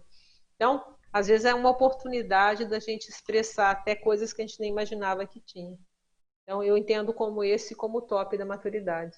E aí é importante ver qual foi a situação. Outra coisa, às vezes, qual o valor que você pôs na frente? Um exemplo. Às vezes, na hora que você põe assistência na frente do seu ego, o que, que você fez? Então, a pessoa, para analisar, que ela está analisando isso, veja qual foi postura, por que, que você manifestou isso, o que, que não te impediu, você abriu mão de quê nesse momento? Esse abriu mão de quê pode dar algumas dicas para ela de coisas que às vezes estão travando. E aí vem a pergunta: eu posso abrir mão disso em outras áreas também? Em outros momentos também? Então, segue uma reflexão boa aí para a gente analisar. Por isso é tão legal a gente ver o top. Esses momentos que a gente, como ela falou, que ela falou que uma maturidade que ela nem sabia que tinha, analisar isso é legal. Com a cabeça fria, bem, o que, que funcionou ali? O que, que eu pensava ali? O que, que eu pus eh, na frente? O que, que eu priorizei? O que, que eu despriorizei? E fazer uma análise profunda. E agora? Vamos tentar fazer isso em outro lugar? Dá para fazer? Vamos, vamos seguindo. Tem uma pergunta sobre a Pensata 4 da, do seu paper. Vamos lá. Competição. Ah, isso é bom. Fala. E a, a pergunta é para você expandir esse tema e também como sair desse turbilhão de competição que é tão valorizado na sociedade para alcançar a maturidade. É uma das coisas que eu coloco até no livro que dificulta, às vezes, não sei se é na, não lembro agora se é na gratidão ou na autodoação, não lembro. É uma era da competitividade, mas está melhorando. Eu fiz um, um, um postcast, um Conscienciocast, né?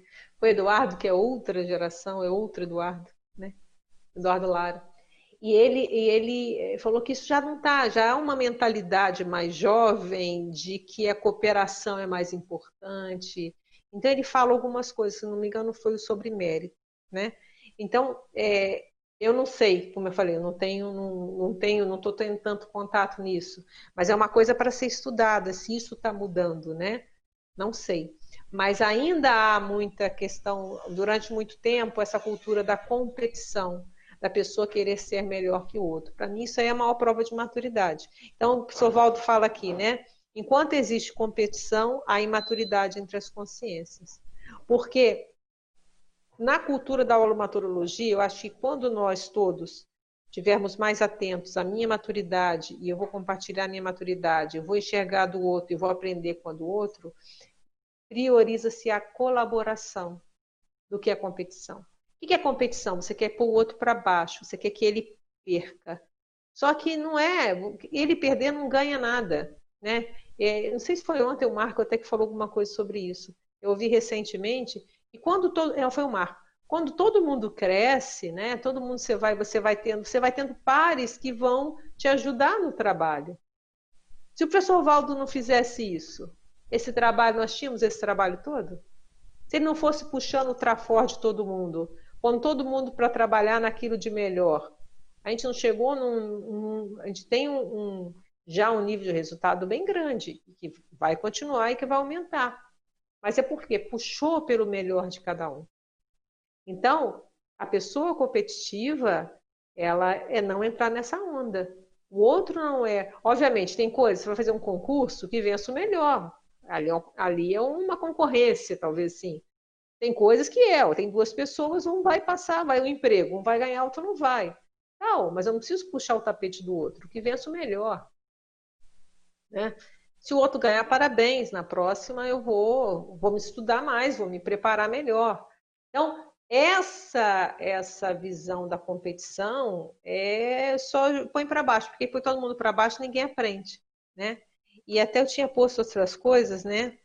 É, deixa eu ver aqui. Adriana, a competição pode ser um redutor da expressão de maturidade?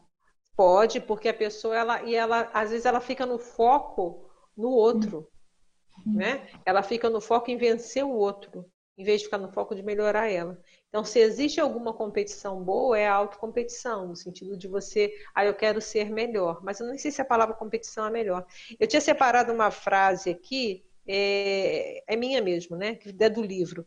Quem almeja estar sempre acima dos outros perde a oportunidade de constatar e aprender com sucesso alheio. Acho que isso resume o que eu estou falando. Está lá no livro, na página 481. E tem uma outra frase que é, é de um tal de Michael Michel Drury. Ela foi citada nesse outro livrinho aqui, ó, Maturidade Psicológica, pequenininho. Ele fala o seguinte: ouvi falar que a maturidade é o conhecimento cada vez maior de não sermos nem tão extraordinários e nem tão incapazes como antes acreditávamos. Então, aquela história. Se você não. A competição, você quer ser o melhor. Se pensar, gente, vai, ter, vai tentar competir com o Serenão? Não, não tem condição, né? Vai perder tempo, não dá para competir com o Serenão. Nem com o evoluciólogo dá para competir. Então, se você pensar nisso, que bobagem que é essa? Vamos, olha, eu não sou aquele ó do bobó e também não sou aquele, né? A, a mosca danada, danada do cavalo do bandido? Também não sou. Eu sou isso aqui. Então, e eu posso aprender com outro, e eu posso expor o que eu tenho de melhor, e posso aprender com o que o outro tem de melhor, sendo que esse melhor ainda é muito pequenininho se eu comparar com o serenão. Então, menos, né? Menos. Né? Mas é, dentro do grupo eu posso contribuir com isso. Então, isso entra a questão do traforismo, né? Isso que eu tô, que eu tô relativamente entre os que têm melhor, eu posso, junto com os colegas, contribuir para o grupo e vou aprender com eles aquelas outras coisas que também eu estou para trás. Então, para mim, está todo mundo no mesmo barco. É a cultura da aula maturologia.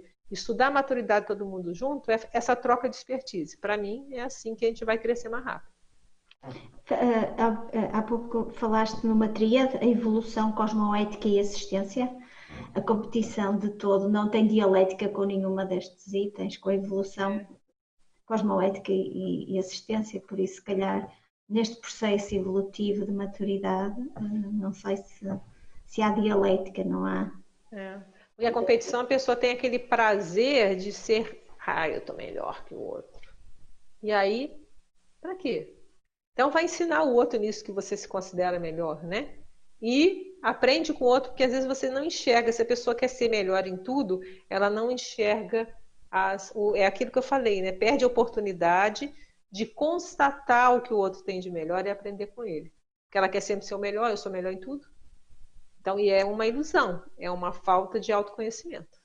Então, Adriana, uh, eu, eu achei muito motivador ali uh, na questão da infantilidade, na Comunex Evolution. Ah, essa aí é... Ah, que eu amei isso aí. É, eu fiz isso no último, né? Da, da inspiração, se eu não me engano, tinha lá um desafio. Não, acho que foi no outro. E esse aqui eu achei muito legal. É, sobre a perspectiva da intermissiologia, está indicando o valor do investimento no amadurecimento consciencial para aqueles interessados em vivenciar a intermissão lúcida, que vai ser um curso para formar em breve. Infantilidade. Na Comunex evoluída não há infantilidade. Então, acho que isso aqui é para a gente pensar. Bem, se eu quero né, conhecer uma comunidade evoluída, nem que seja lá, né, de observador, né, ficar lá só sentadinho na última cadeirinha lá, vendo como é que funciona, né, o que está acontecendo, as minhas infantilidades podem ser um travão. Então, vale a pena investir aí para poder dar um passeiozinho, né? Um para-passeio daqueles bons, assim. É curioso, né? Ir lá numa comunidade, né? Ah? Quando, eu, quando, eu, peguei o paper, foi a primeira, foi a primeira é... fase eu atenção. Eu pensei, poxa, é... isso aqui é muito motivador, né? Porque muito gente... motivador, né? Vai lá numa comunidade. Opa, mexi alguma coisa aqui. A gente vai lá numa comunidade e tá tudo certo. Fala, fala, Eduardo. E tem uma pergunta aqui, Adriana, sobre como uma pessoa que vivenciou uma situação difícil na infância, viveu num ambiente repressor na infância, pode trabalhar para ir se libertando das amarras do passado e construir uma postura mais amadurecida. Olha, aí existem, ela pode fazer é, as autopesquisas dela, as autorreciclagens, lembrando que existe consciência terapia, existe uma série de recursos. Se ela vê que não está conseguindo sozinha, peça ajuda. Existem as terapias psicológicas, existe a consciência terapia. Então, tem, tudo vai depender do limite do trauma. Às vezes ela tem traumas que a gente consegue tirar de letra sozinho, outros não vai precisar da heteroajuda, então você tem que avaliar, entende? Mas uma das coisas que eu vejo assim, passou, eu não sou mais aquela criança, indefesa. Eu agora sou uma consciência e aí entra a questão do perdão também, né? Perdoar essas pessoas que foram os algozes. Isso é um trabalho, não é uma coisa assim, ah, perdoei, não é simples, a gente sabe que não é simples? É um trabalho, é uma elaboração para conseguir superar isso e seguir em frente. Porque senão a pessoa acaba perpetuando uma vitimização. Isso é uma reflexão que eu sei que é fácil de refletir e difícil de vivenciar, né? Mas seja o que aconteceu, que a gente viu uma vivência, é, foi vitimado no passado, é, deixar que isso continue nos atrapalhando é uma forma de vitimização. Né? É tipo assim, deixar aquilo para trás. Então, o perdoar, exercer o perdão, não quer dizer que você está sendo complacente. Olha, então a pessoa faça de novo, não é isso. Mas eu vou é, me recusar a continuar levando esse peso. Vou falar, olha, a pessoa tinha suas maturidades e tal, mas eu não vou levar mais esse peso emocional. Tá tudo certo, vou seguir em frente e vou tomar mais cuidado na próxima. Vou tentar ficar mais atento na próxima. Mas para isso tem o curso do perdão do professor Mário, que aprofunda bastante isso. Tem até na consciência terapia também tem grupos de perdão. Então, você tem que ver, uh, estudar mais sobre isso. Existem muitos recursos e ver o que pode te ajudar a é, superar isso e cortar essa vitimização. A gente sabe que é um processo, não é uma coisa assim, é um processo lento, mas que é bom que comece, né? Que comece a deixar isso para trás, deixar essas repressões e fazer pequenos passos, né? Então tem até uma técnica com terapia dos pequenos passos. Né? Se você acha que está reprimindo determinada área, vai fazendo coisas pequenas, vai melhorando, vai. E, como falei, precisando de heteroajuda, existe aí uma série de recursos hoje que podem te ajudar a passar por isso e seguir em frente. A vida é enorme. E tem, ó, tem essa vida ainda. Tem muito pela. Não vai acabar. Mas pensar, ah, não vai acabar. A gente vai morrer, aí vai continuar. Às vezes até pensa, pode ser cansativo, mas não é. Pode ser prazeroso. Aí vai de novo, aí vai viver lá de lá na intermissão. Aí quem sabe, né? Vai lá, tem até intermissão, vai lá na baratrosfera, mas vai na Comunex avançada também e tal. Aí nasce de novo, vira bebê de novo. Aí tem que recuperar tudo de novo. E assim vai, a coisa vai continuar a ideia é que a gente continue cada vez mais lúcido para a gente sofrer menos. Porque quanto mais lúcido, mais a gente vai tirando isso de letra, a gente vai, né, como diz o professor Valdo, na, o nada que é humano nos surpreenda, e a gente vai vivendo cada vez melhor intraconsciencialmente e ajudando os outros. Por isso que evoluir é vantajoso. A gente vai tendo uma qualidade de vida íntima melhor compreendendo melhor para a gente ir e que isso aí vai continuar, ó, pelo que a gente entende, o negócio vai. Vai, Marina. Um, no Homo sapiens, um, que é no urbanizado, o professor Val fala que as características evolutivas da, das consciências são mensuradas através da qualidade e quantidade de pensantes. Vamos à pensinologia, que é a base, não é? Uhum. As características qualitativas demonstram um grau de autolucidez consciencial e, e tu no, na página 467 falas, sem prestar atenção ao pensado, falado e atuado, como será possível corrigir e aprimorar-se? Estamos a voltar um bocadinho a, a enfatizar a pensinologia, mas que é a base. Eu gostava se pudesse expandir um bocadinho de, da qualidade de, do pensene na expressão desta automaturidade. É, na hora que é o auge, né? A automaturidade é quando a gente consegue pensar, sentir e, e, e a energia é consequência, né? É, a, a, que é na nossa ação mostrar aquilo que a gente tem de mais desenvolvido. Então, é interligado, não tem jeito, né? Então, a nossa é a nossa melhor versão de nós mesmos, é aquilo de melhor que a gente consegue expressar. Então, e para que como é que a gente fez? Como é que a gente vai é, pensar melhor? Então, eu acho que esse pensei ajuda muito. Eu acho que uma coisa que a gente, eu já falei, mas acho que é bom de frisar. Já falei em outras ocasiões, né? Eu vejo que tem até um livro de um autor, é Bucay, Jorge Bucay, se eu não me engano. Acho que é ele, não sei. Que fala pensar bem, sentir bem.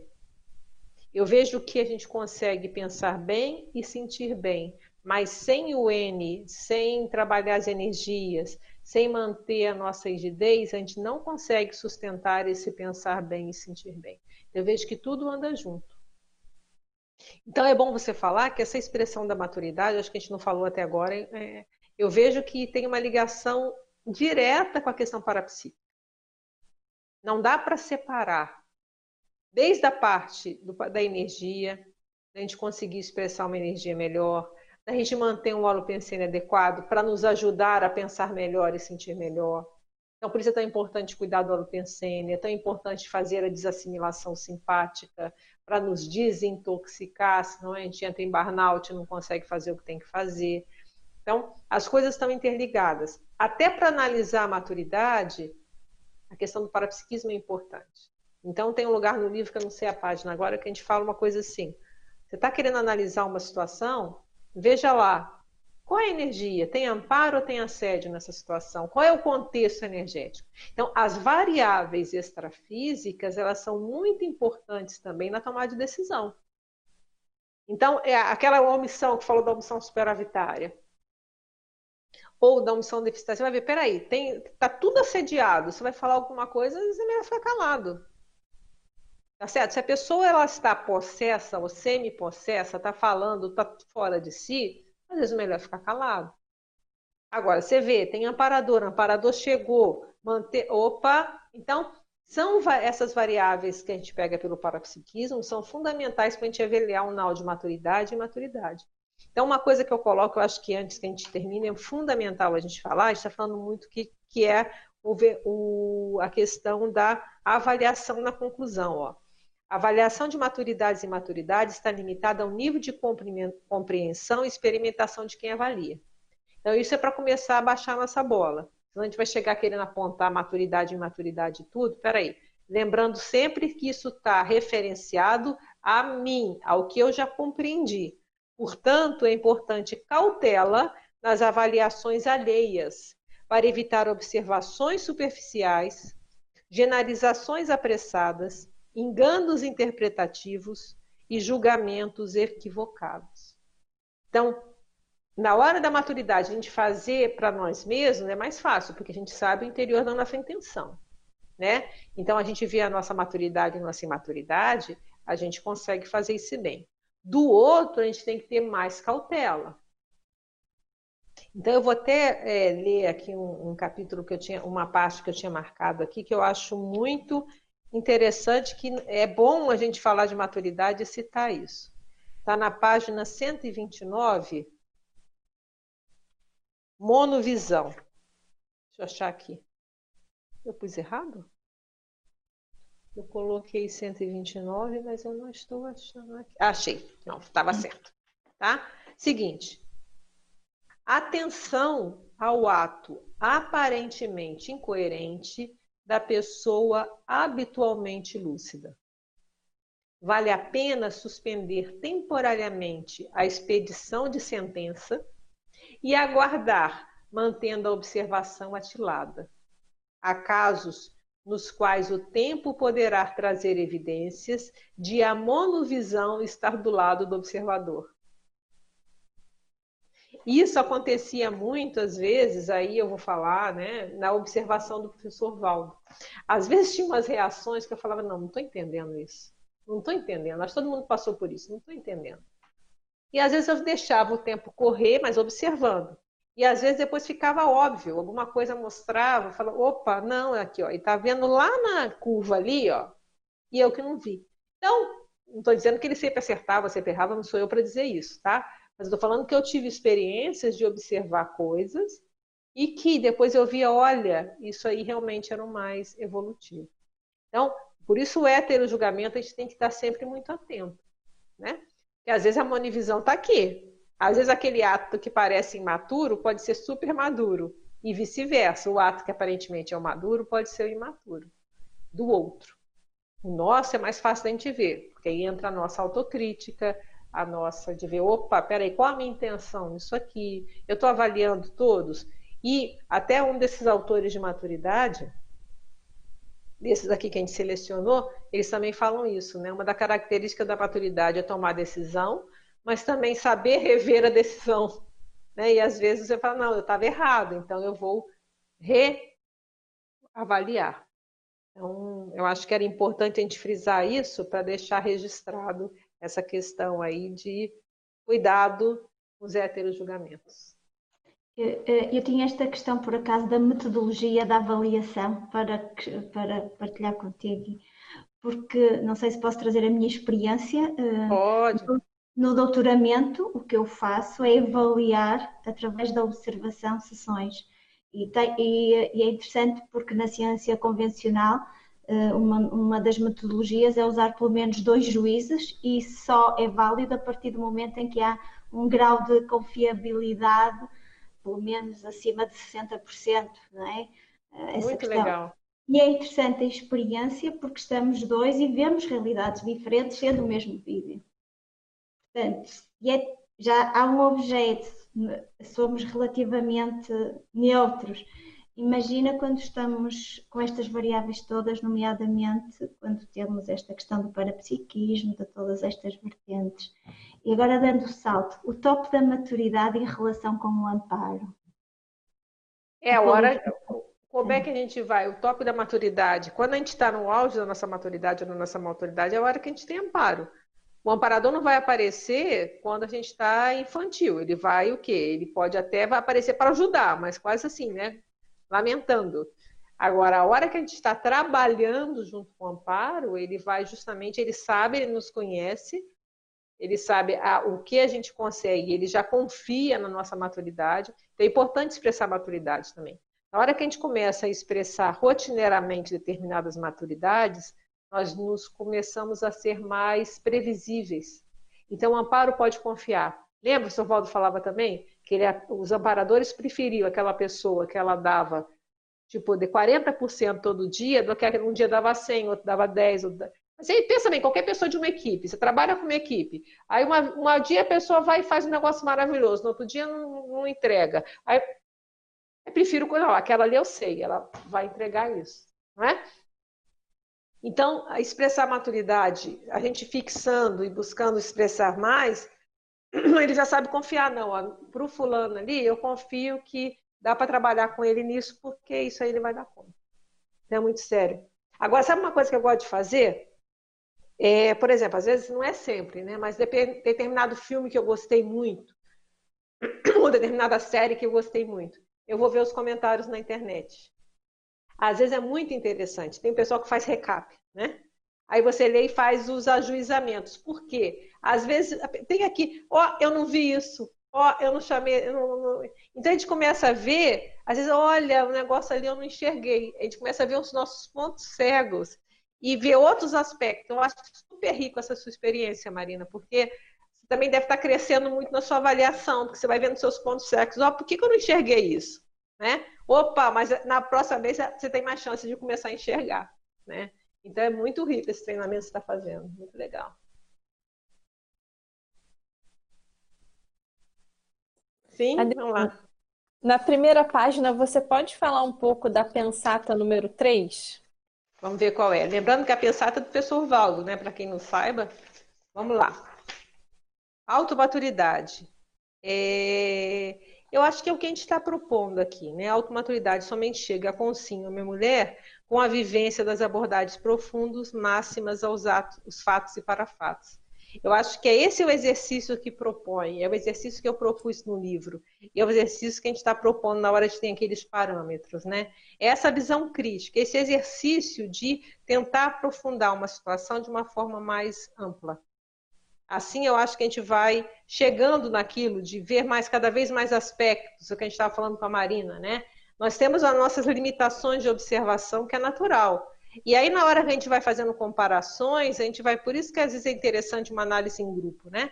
A gente vai fazendo um debate. Porque a gente, opa, esse ângulo eu não vi, esse ângulo eu não vi. Então vão aparecendo ângulos e muitas vezes a gente vai aprendendo. Até uma hora que a gente consiga ter uma cosmovisão cada vez melhor. Então, eu vejo que é, é o caminho para a gente amadurecer isso. E aí, o parapsiquismo é fundamental aqui também desenvolvimento parapsíquico. Porque a gente vai fazer essa abordagem, não é uma abordagem só intrafísica. Até ele coloca fatos e parafatos, né? Intrafísica, mas também multidimensional. Eu não vejo como a gente amadurecer sem ter essa. e aumentando gradativamente a nossa cosmovisão, a nossa visão crítica das realidades. Ver cada vez mais aspectos, mais nuances que passam desapercebidos. Então a gente tem que ver esse negócio da nuance, porque aí chega uma hora que a gente vai ter tanta bagagem que nada nos surpreende mais. Né? Tudo já, a gente já viu os ângulos todos, já analisou as possibilidades, já sabe mais ou menos o que ocorreu, né? Então, quais as tendências, aquilo já vai ficando mais um, um volume e a gente vai chegando num nível mais avançado. Eu acho isso da maturidade é uma é muito sério para nós todos. E aí tem essa última mega pensene que eu gostei também, né? Intercambiemos nossas maturidades, que é a cultura da holomaturologia, né? É assim a gente vai muito mais rápido, porque você aprende aquilo que você. E que é maturidade? Aquilo que eu já desenvolvi melhor até agora, né? até o momento evolutivo, até agora, né? por, o que temos por hoje, como dizem. Né? Então, a gente vai ajudando uns aos outros, né? trocando expertises. Eu tenho o outro tem outra coisa, e a gente vai junto, a gente vai acelerando. Sim, Eduardo? Sim, eu estava pensando é, sobre a, o binômio discernimento e maturidade, se você pudesse expandir um pouco, porque para mim sempre pareceram conceitos muito próximos, né? apesar de, são... de não. Mas eu acho que são primo irmãos. É, eu acho que tinha um negócio de discernimento aqui, será que eu não selecionei? Eu vejo, ah não, é num dos autores aqui que ele faz isso também. Ó. Deixa eu ver se eu, se eu acho aqui. Não, eu vejo que o discernimento ele é fundamental. Não, não vou achar aqui, mas é... Bem. É, tanto é que o livro é o estudo contraponteado do autodiscernimento quanto à maturidade consciencial. Por quê? A maturidade é um termo, vai ser sempre relativo. Se a gente está pensando em evolução, eu vou sempre, a maturidade é o que eu acho que é maduro hoje, não é, pode ser imaturo amanhã a gente pensar em comparar com o serenão, né? Então, ele tem sempre uma, uma ligação direta com o momento evolutivo. Então, é, é o que eu desenvolvi agora, mas que ele é maduro em relação ao que eu já fui, em relação a uma, uma parcela da humanidade. Mas ela é mais para imaturo em relação a uma parcela que está na minha frente, né? Porque aquilo também eu vou imaturo porque ainda pode desenvolver mais nesse sentido. Imaturo é aquilo, é o não desenvolvido, não é isso? Então, esse processo é um contínuo. Então, quando a gente fala de maturidade, ele é mais complexo, porque o que aquilo que eu falo hoje é maduro, eu posso chegar à conclusão, não, peraí, tem outro aspecto, né? Isso aqui ainda pode desenvolver mais. Então, a ideia de maturidade não é pleno saber nem pleno desenvolvimento. É o seguinte, sempre dá o exemplo do serenão, mas o, serenão, pensa bem, comparado com a consciência livre, ele tem ainda coisas imaturas no sentido de pensar que ainda há a desenvolver maturo no sentido de a desenvolver, certo? Ainda tem coisa a desenvolver, porque depois vai ser sexo livre, sei lá o que vai seguir para frente, tá? Então, eu acho muito sério a gente pensar nisso. Eu vejo que o principal, foi que eu tentei fazer no livro, é o discernimento. É o discernimento quanto à maturidade consciencial. Esse é um atributo nosso, que é o discernimento a diferenciar o melhor do pior, o bom do ruim. Então, esse é o atributo que a gente vai levar para sempre. Mesmo que o bom e o ruim vá mudando, porque isso vai mudar, né? O que é maduro e o que é imaturo, ele vai mudar à medida da nossa compreensão. Quanto maior a nossa cognição, mais nós vamos ter as nossas avaliações sobre maturidade e maturidade vão mudando, vão ampliando, né? Mas o discernimento não. É esse senso crítico. Então eu vejo que o ponto, o corpo principal é desenvolver o discernimento, porque a cognição ela vai aumentar o discernimento também vai aumentar. Né? Então, por isso essas perguntas, perguntar aquilo que você falou de ver ponto cego, babá, babá, a gente está exercitando e ampliando a nossa capacidade de discernir. Isso a gente vai levar para sempre. Os, o resultado dos julgamentos, eles vão, vão ser verdade relativa de ponta, não é isso? É a verdade relativa de ponta. É a verdade agora, amanhã pode ser outra e vai. Agora o discernimento não. Esse é a nossa capacidade de manter o senso crítico. Para mim, esse é o ponto. Então, é isso que eu acho, sabe, Eduardo? O mais sério é o discernimento. Essa palavra ela é martelada na minha cabeça desde pequenininha, como eu falo lá no livro. Né? Meu pai falava discernimento o tempo todo, e esse é um aporte muito sério que eu devo muito a ele. Né? Ele falava o tempo todo da capacidade de discernir, e eu, meu irmão debochava, ela vem papai, a gente brincava e ria lá, vem o discernimento, mas é muito sério, muito sério. É, eu acho que quem fala do discernimento, deixa eu ver se eu coloco aqui, é nesse livro aqui, ó, da maturidade psicológica. Ela fala da questão do discernimento um momento, eu acho que é ela. Olha, assim, eu não sei se isso aqui podia ser, né? Olha, fala assim, o primeiro passo em direção à maturidade mental é aprender a pensar usando mais a mente. A faculdade de pensar se desenvolve com exercício e com o uso da mente, não há outro meio. Uma mente realmente madura deve estar aberta para todas as ideias novas, deve ser capaz de um aprofundamento contínuo, deve mostrar-se sedenta de novos conhecimentos e desejosa de ampliar cada vez mais o seu campo de pesquisa. Deve ser capaz de examinar objetivamente e de entender as opiniões e as convicções dos outros, as ideias novas em qualquer campo. E aí ela vai seguindo aqui. É, olha, a faculdade de usar corretamente o pensamento de maneira aberta, elástica, objetiva, compreensiva e sábia, como instrumento de conhecimento tanto voltado para o mundo objetivo quanto para o mundo do subjetivo. Eu acho que ela está falando de discernimento de certa maneira, né? Então, é, esse exercício para mim é a base de tudo. É o que o Waldo falava, né? O discernimento é muito sério. Ele também batia nessa tecla. Foi o que me é, prendeu falava... na Conscienciologia. Ele falava que evolução é sinônimo de discernimento. Acho que a palavra que ele hum. mais aproximava com evolução era o discernimento, né? É. Agora eu queria te perguntar, Adriana, nisso, se você, por exemplo, concorda que o discernimento é mais uma característica ou atributo do mental soma, enquanto a maturidade pega o holossoma de modo geral. É, eu teria que pensar mais sobre isso, mas pensando assim, eu acho que o discernimento. É, porque a maturidade, a gente fala de ordem. Vamos pensar o seguinte: discernimento é um atributo mental, maturidade é um estado, por assim dizer, talvez condição, não sei, estou pensando aqui rápido agora, né? Porque olha só, o discernimento é mental, você vai ter essa capacidade de discernir o bom do ruim. A maturidade sempre é um conceito de holomaturidade, eu vou amadurecer tudo, energia, o corpo físico, né? Que aí ela, esse vai de qualquer maneira, se não tiver nenhum problema. A, a maturidade das energias, a maturidade das emoções, a maturidade das ideias. Então, talvez, assim, pensando rápido, a maturidade é o resultado daquele momento, porque ela sempre ele vai variar, né? Então, o meu nível de maturidade é, é uma condição relativamente temporária, porque eu posso diminuir a minha expressão, eu posso aumentar a minha expressão da minha maturidade, mas ela é uma condição, eu alcancei aqui, né? O discernimento é uma faculdade mental. Eu acho que por aí, aí seria mental soma. Não sei. Pensando rápido assim, eu acho que é isso aí. Nós vamos até quando, Eduardo? Até 10h45. Ah, então ainda tem mais alguma pergunta. Marina... Dá, dá, dá para uma última. Então, Vai lá, Marina. Já que falaram no holossoma e no, e no, e no mental soma, e o psicossoma, onde é que, onde é que entra aqui na, na expressão de alta maturidade ou não entra? Não, lógico que entra, a gente tem emoção, né? Eu acho que é um dos grandes erros é achar que a gente não tem. É... Até nesses livros também falam, quer ver? Pra, vou falar de livro de psicologia, até para dizer que não somos nós só que estamos falando. Eles falam, uma das características da emoção, ele fala autocontrole, deixa eu ver. É...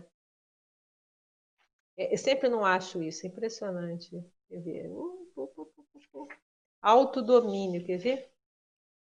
Ele fala a palavra dez pilares da maturidade: autocontrole ou autodisciplina.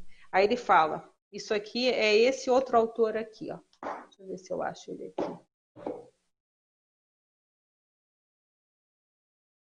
Esse aqui, ó. O poder da maturidade. Todos os livros velhinhos, aqui, ó. E aí ele fala, ele fala dez pilares básicos da maturidade. É bom que ele cita outros autores. E um deles ele fala assim: autocontrole controlar nosso temperamento e nossas paixões. E aí outros falam isso também. Então, uma coisa não é você reprimir, tanto é que pensene, né? Pensamento, sentimento, energia. Não dá para tirar o 100, tá? Agora, o que a gente pode fazer é amadurecer essas emoções, a modo que a gente reage. E eu vejo que isso, essa é a sua especialidade, você que estuda isso, né? Mas olha só, eu vejo que isso tudo a gente vai fazendo pelos dois vieses, né? O viés da compreensão, porque a gente vai resperspectivando o que a gente vai vivenciando. E eu vejo o processo energético também, que às vezes muitas emoções elas são contágios energéticos, né? é, assimilações de energia não desassimilada. Então eu vejo que a gente vai por esses dois lados. Mas o amadurecimento emocional ele é muito sério. E porque a emoção por si, a emoção assim mais física, né? Ela acaba o quê? Ela é um, estado alterado da consciência. E a gente fez, não dá para chegar emocionado numa, numa comunex evoluída, porque a gente volta, nem sai do corpo, né? Isso aí, quem tem experiência saindo do corpo já sabe, né? Chegou lá, eu já fiz esses vexames algumas vezes, né? Aí eu fico pensando, caramba, que constrangimento. Às vezes o amparador tem um trabalho danado, traz aquela consciência assim que já dessomou há muito tempo. Aí eu olho para a cara da pessoa e falo, ah, emociono, putz, voltei pro corpo. Eu falo, caramba, de novo. Adriana, toma tenência. Então, quer dizer, então todo mundo já teve, às vezes, um susto, né? Aconteceu também, deu às na TENEP, já contei isso. Aí vem, aparece uma consciência. Porque eu já estou acostumada, às vezes, ver aquela, aquela evidência pinopômpica, mas um pouquinho mais distante, né? Eu vi aqui, na hora que eu vi aqui, você dá aquele susto. Putz, falei, não acredito de novo. Então, a gente vai. Aí é aquela história. Por quê? Volta o negócio da. Era óbvio, se eu tivesse pensado um pouquinho, que há a possibilidade da Consex aparecer em qualquer lugar, inclusive do, do meu lado aqui. Mas isso não estava esperado. O esperado era ver mais a distância. Então, aqui me assustou. Faltou o quê? Inteligência. Agora, não. Na hora que você fala, não, pode aparecer em qualquer lugar, na próxima vez eu espero não dar esse vexame, levar o susto, entende? A gente vai começando a ver todas as possibilidades, né? Então eu vejo por aí. A gente tem que amadurecer tudo, tanto é que a maturidade afetiva. Tenha lá o, o curso da, da Karina, é afetividade madura ou maturidade afetiva? Qual é o nome? É Fundamentos da Automaturidade Afetiva. Inclusive, é. vai ser do, sábado que vem, já aproveitando aproveita, aí o gancho. Aproveita. É, de nove a meio-dia na CIP. As inscrições são no site da CIP. E, inclusive, foi você que me sugeriu esse automaturidade, porque antes eu falava de maturidade afetiva. E aí, um dia no elevador aqui no Rio, não sei nem se você lembra, você falou, por que, que não usa automaturidade? Eu, poxa, ótima ideia. Obrigada. É, porque a maturidade afetiva, você vai falar do quê? Da maturidade, afetividade da consex livre. Não sabe, automaturidade não. Aí é cada um na sua, muito legal. Uhum. Então é isso, já fica a dica aí do curso. É, a Marina, esperamos também os, esses estudos dela aí, vai dar muitas gestações, muitos livros aí, verbetes e esses estudos aí, olha, tá uma bagagem boa, né? E é isso. Tem mais algum? Acabamos? Então eu quero agradecer novamente a oportunidade de estar aqui. Eu gosto muito da tertúlia matinal. Eu acho que esse espaço é muito sério e muito importante. Eu agradeço a oportunidade de estar aqui mais uma vez, né? Agradecer a equipe da Tertúlia, que está aqui representada pela Terezinha e pelo Eduardo, mas eu sei que tem muita gente aí que está trabalhando nisso as minhas queridas debatedoras, amigas e debatedoras, né? Marina, Karina e a Gláucia, e até uma próxima oportunidade. Ok. Nós agradecemos demais aí a professora Adriana Lopes por esse debate sobre maturidade e com muita maturidade, né, conduzido com muita maturidade por ela e pela equipe. E hoje nós tivemos 322 acessos no total. Uma ótima semana a todos e até domingo que vem.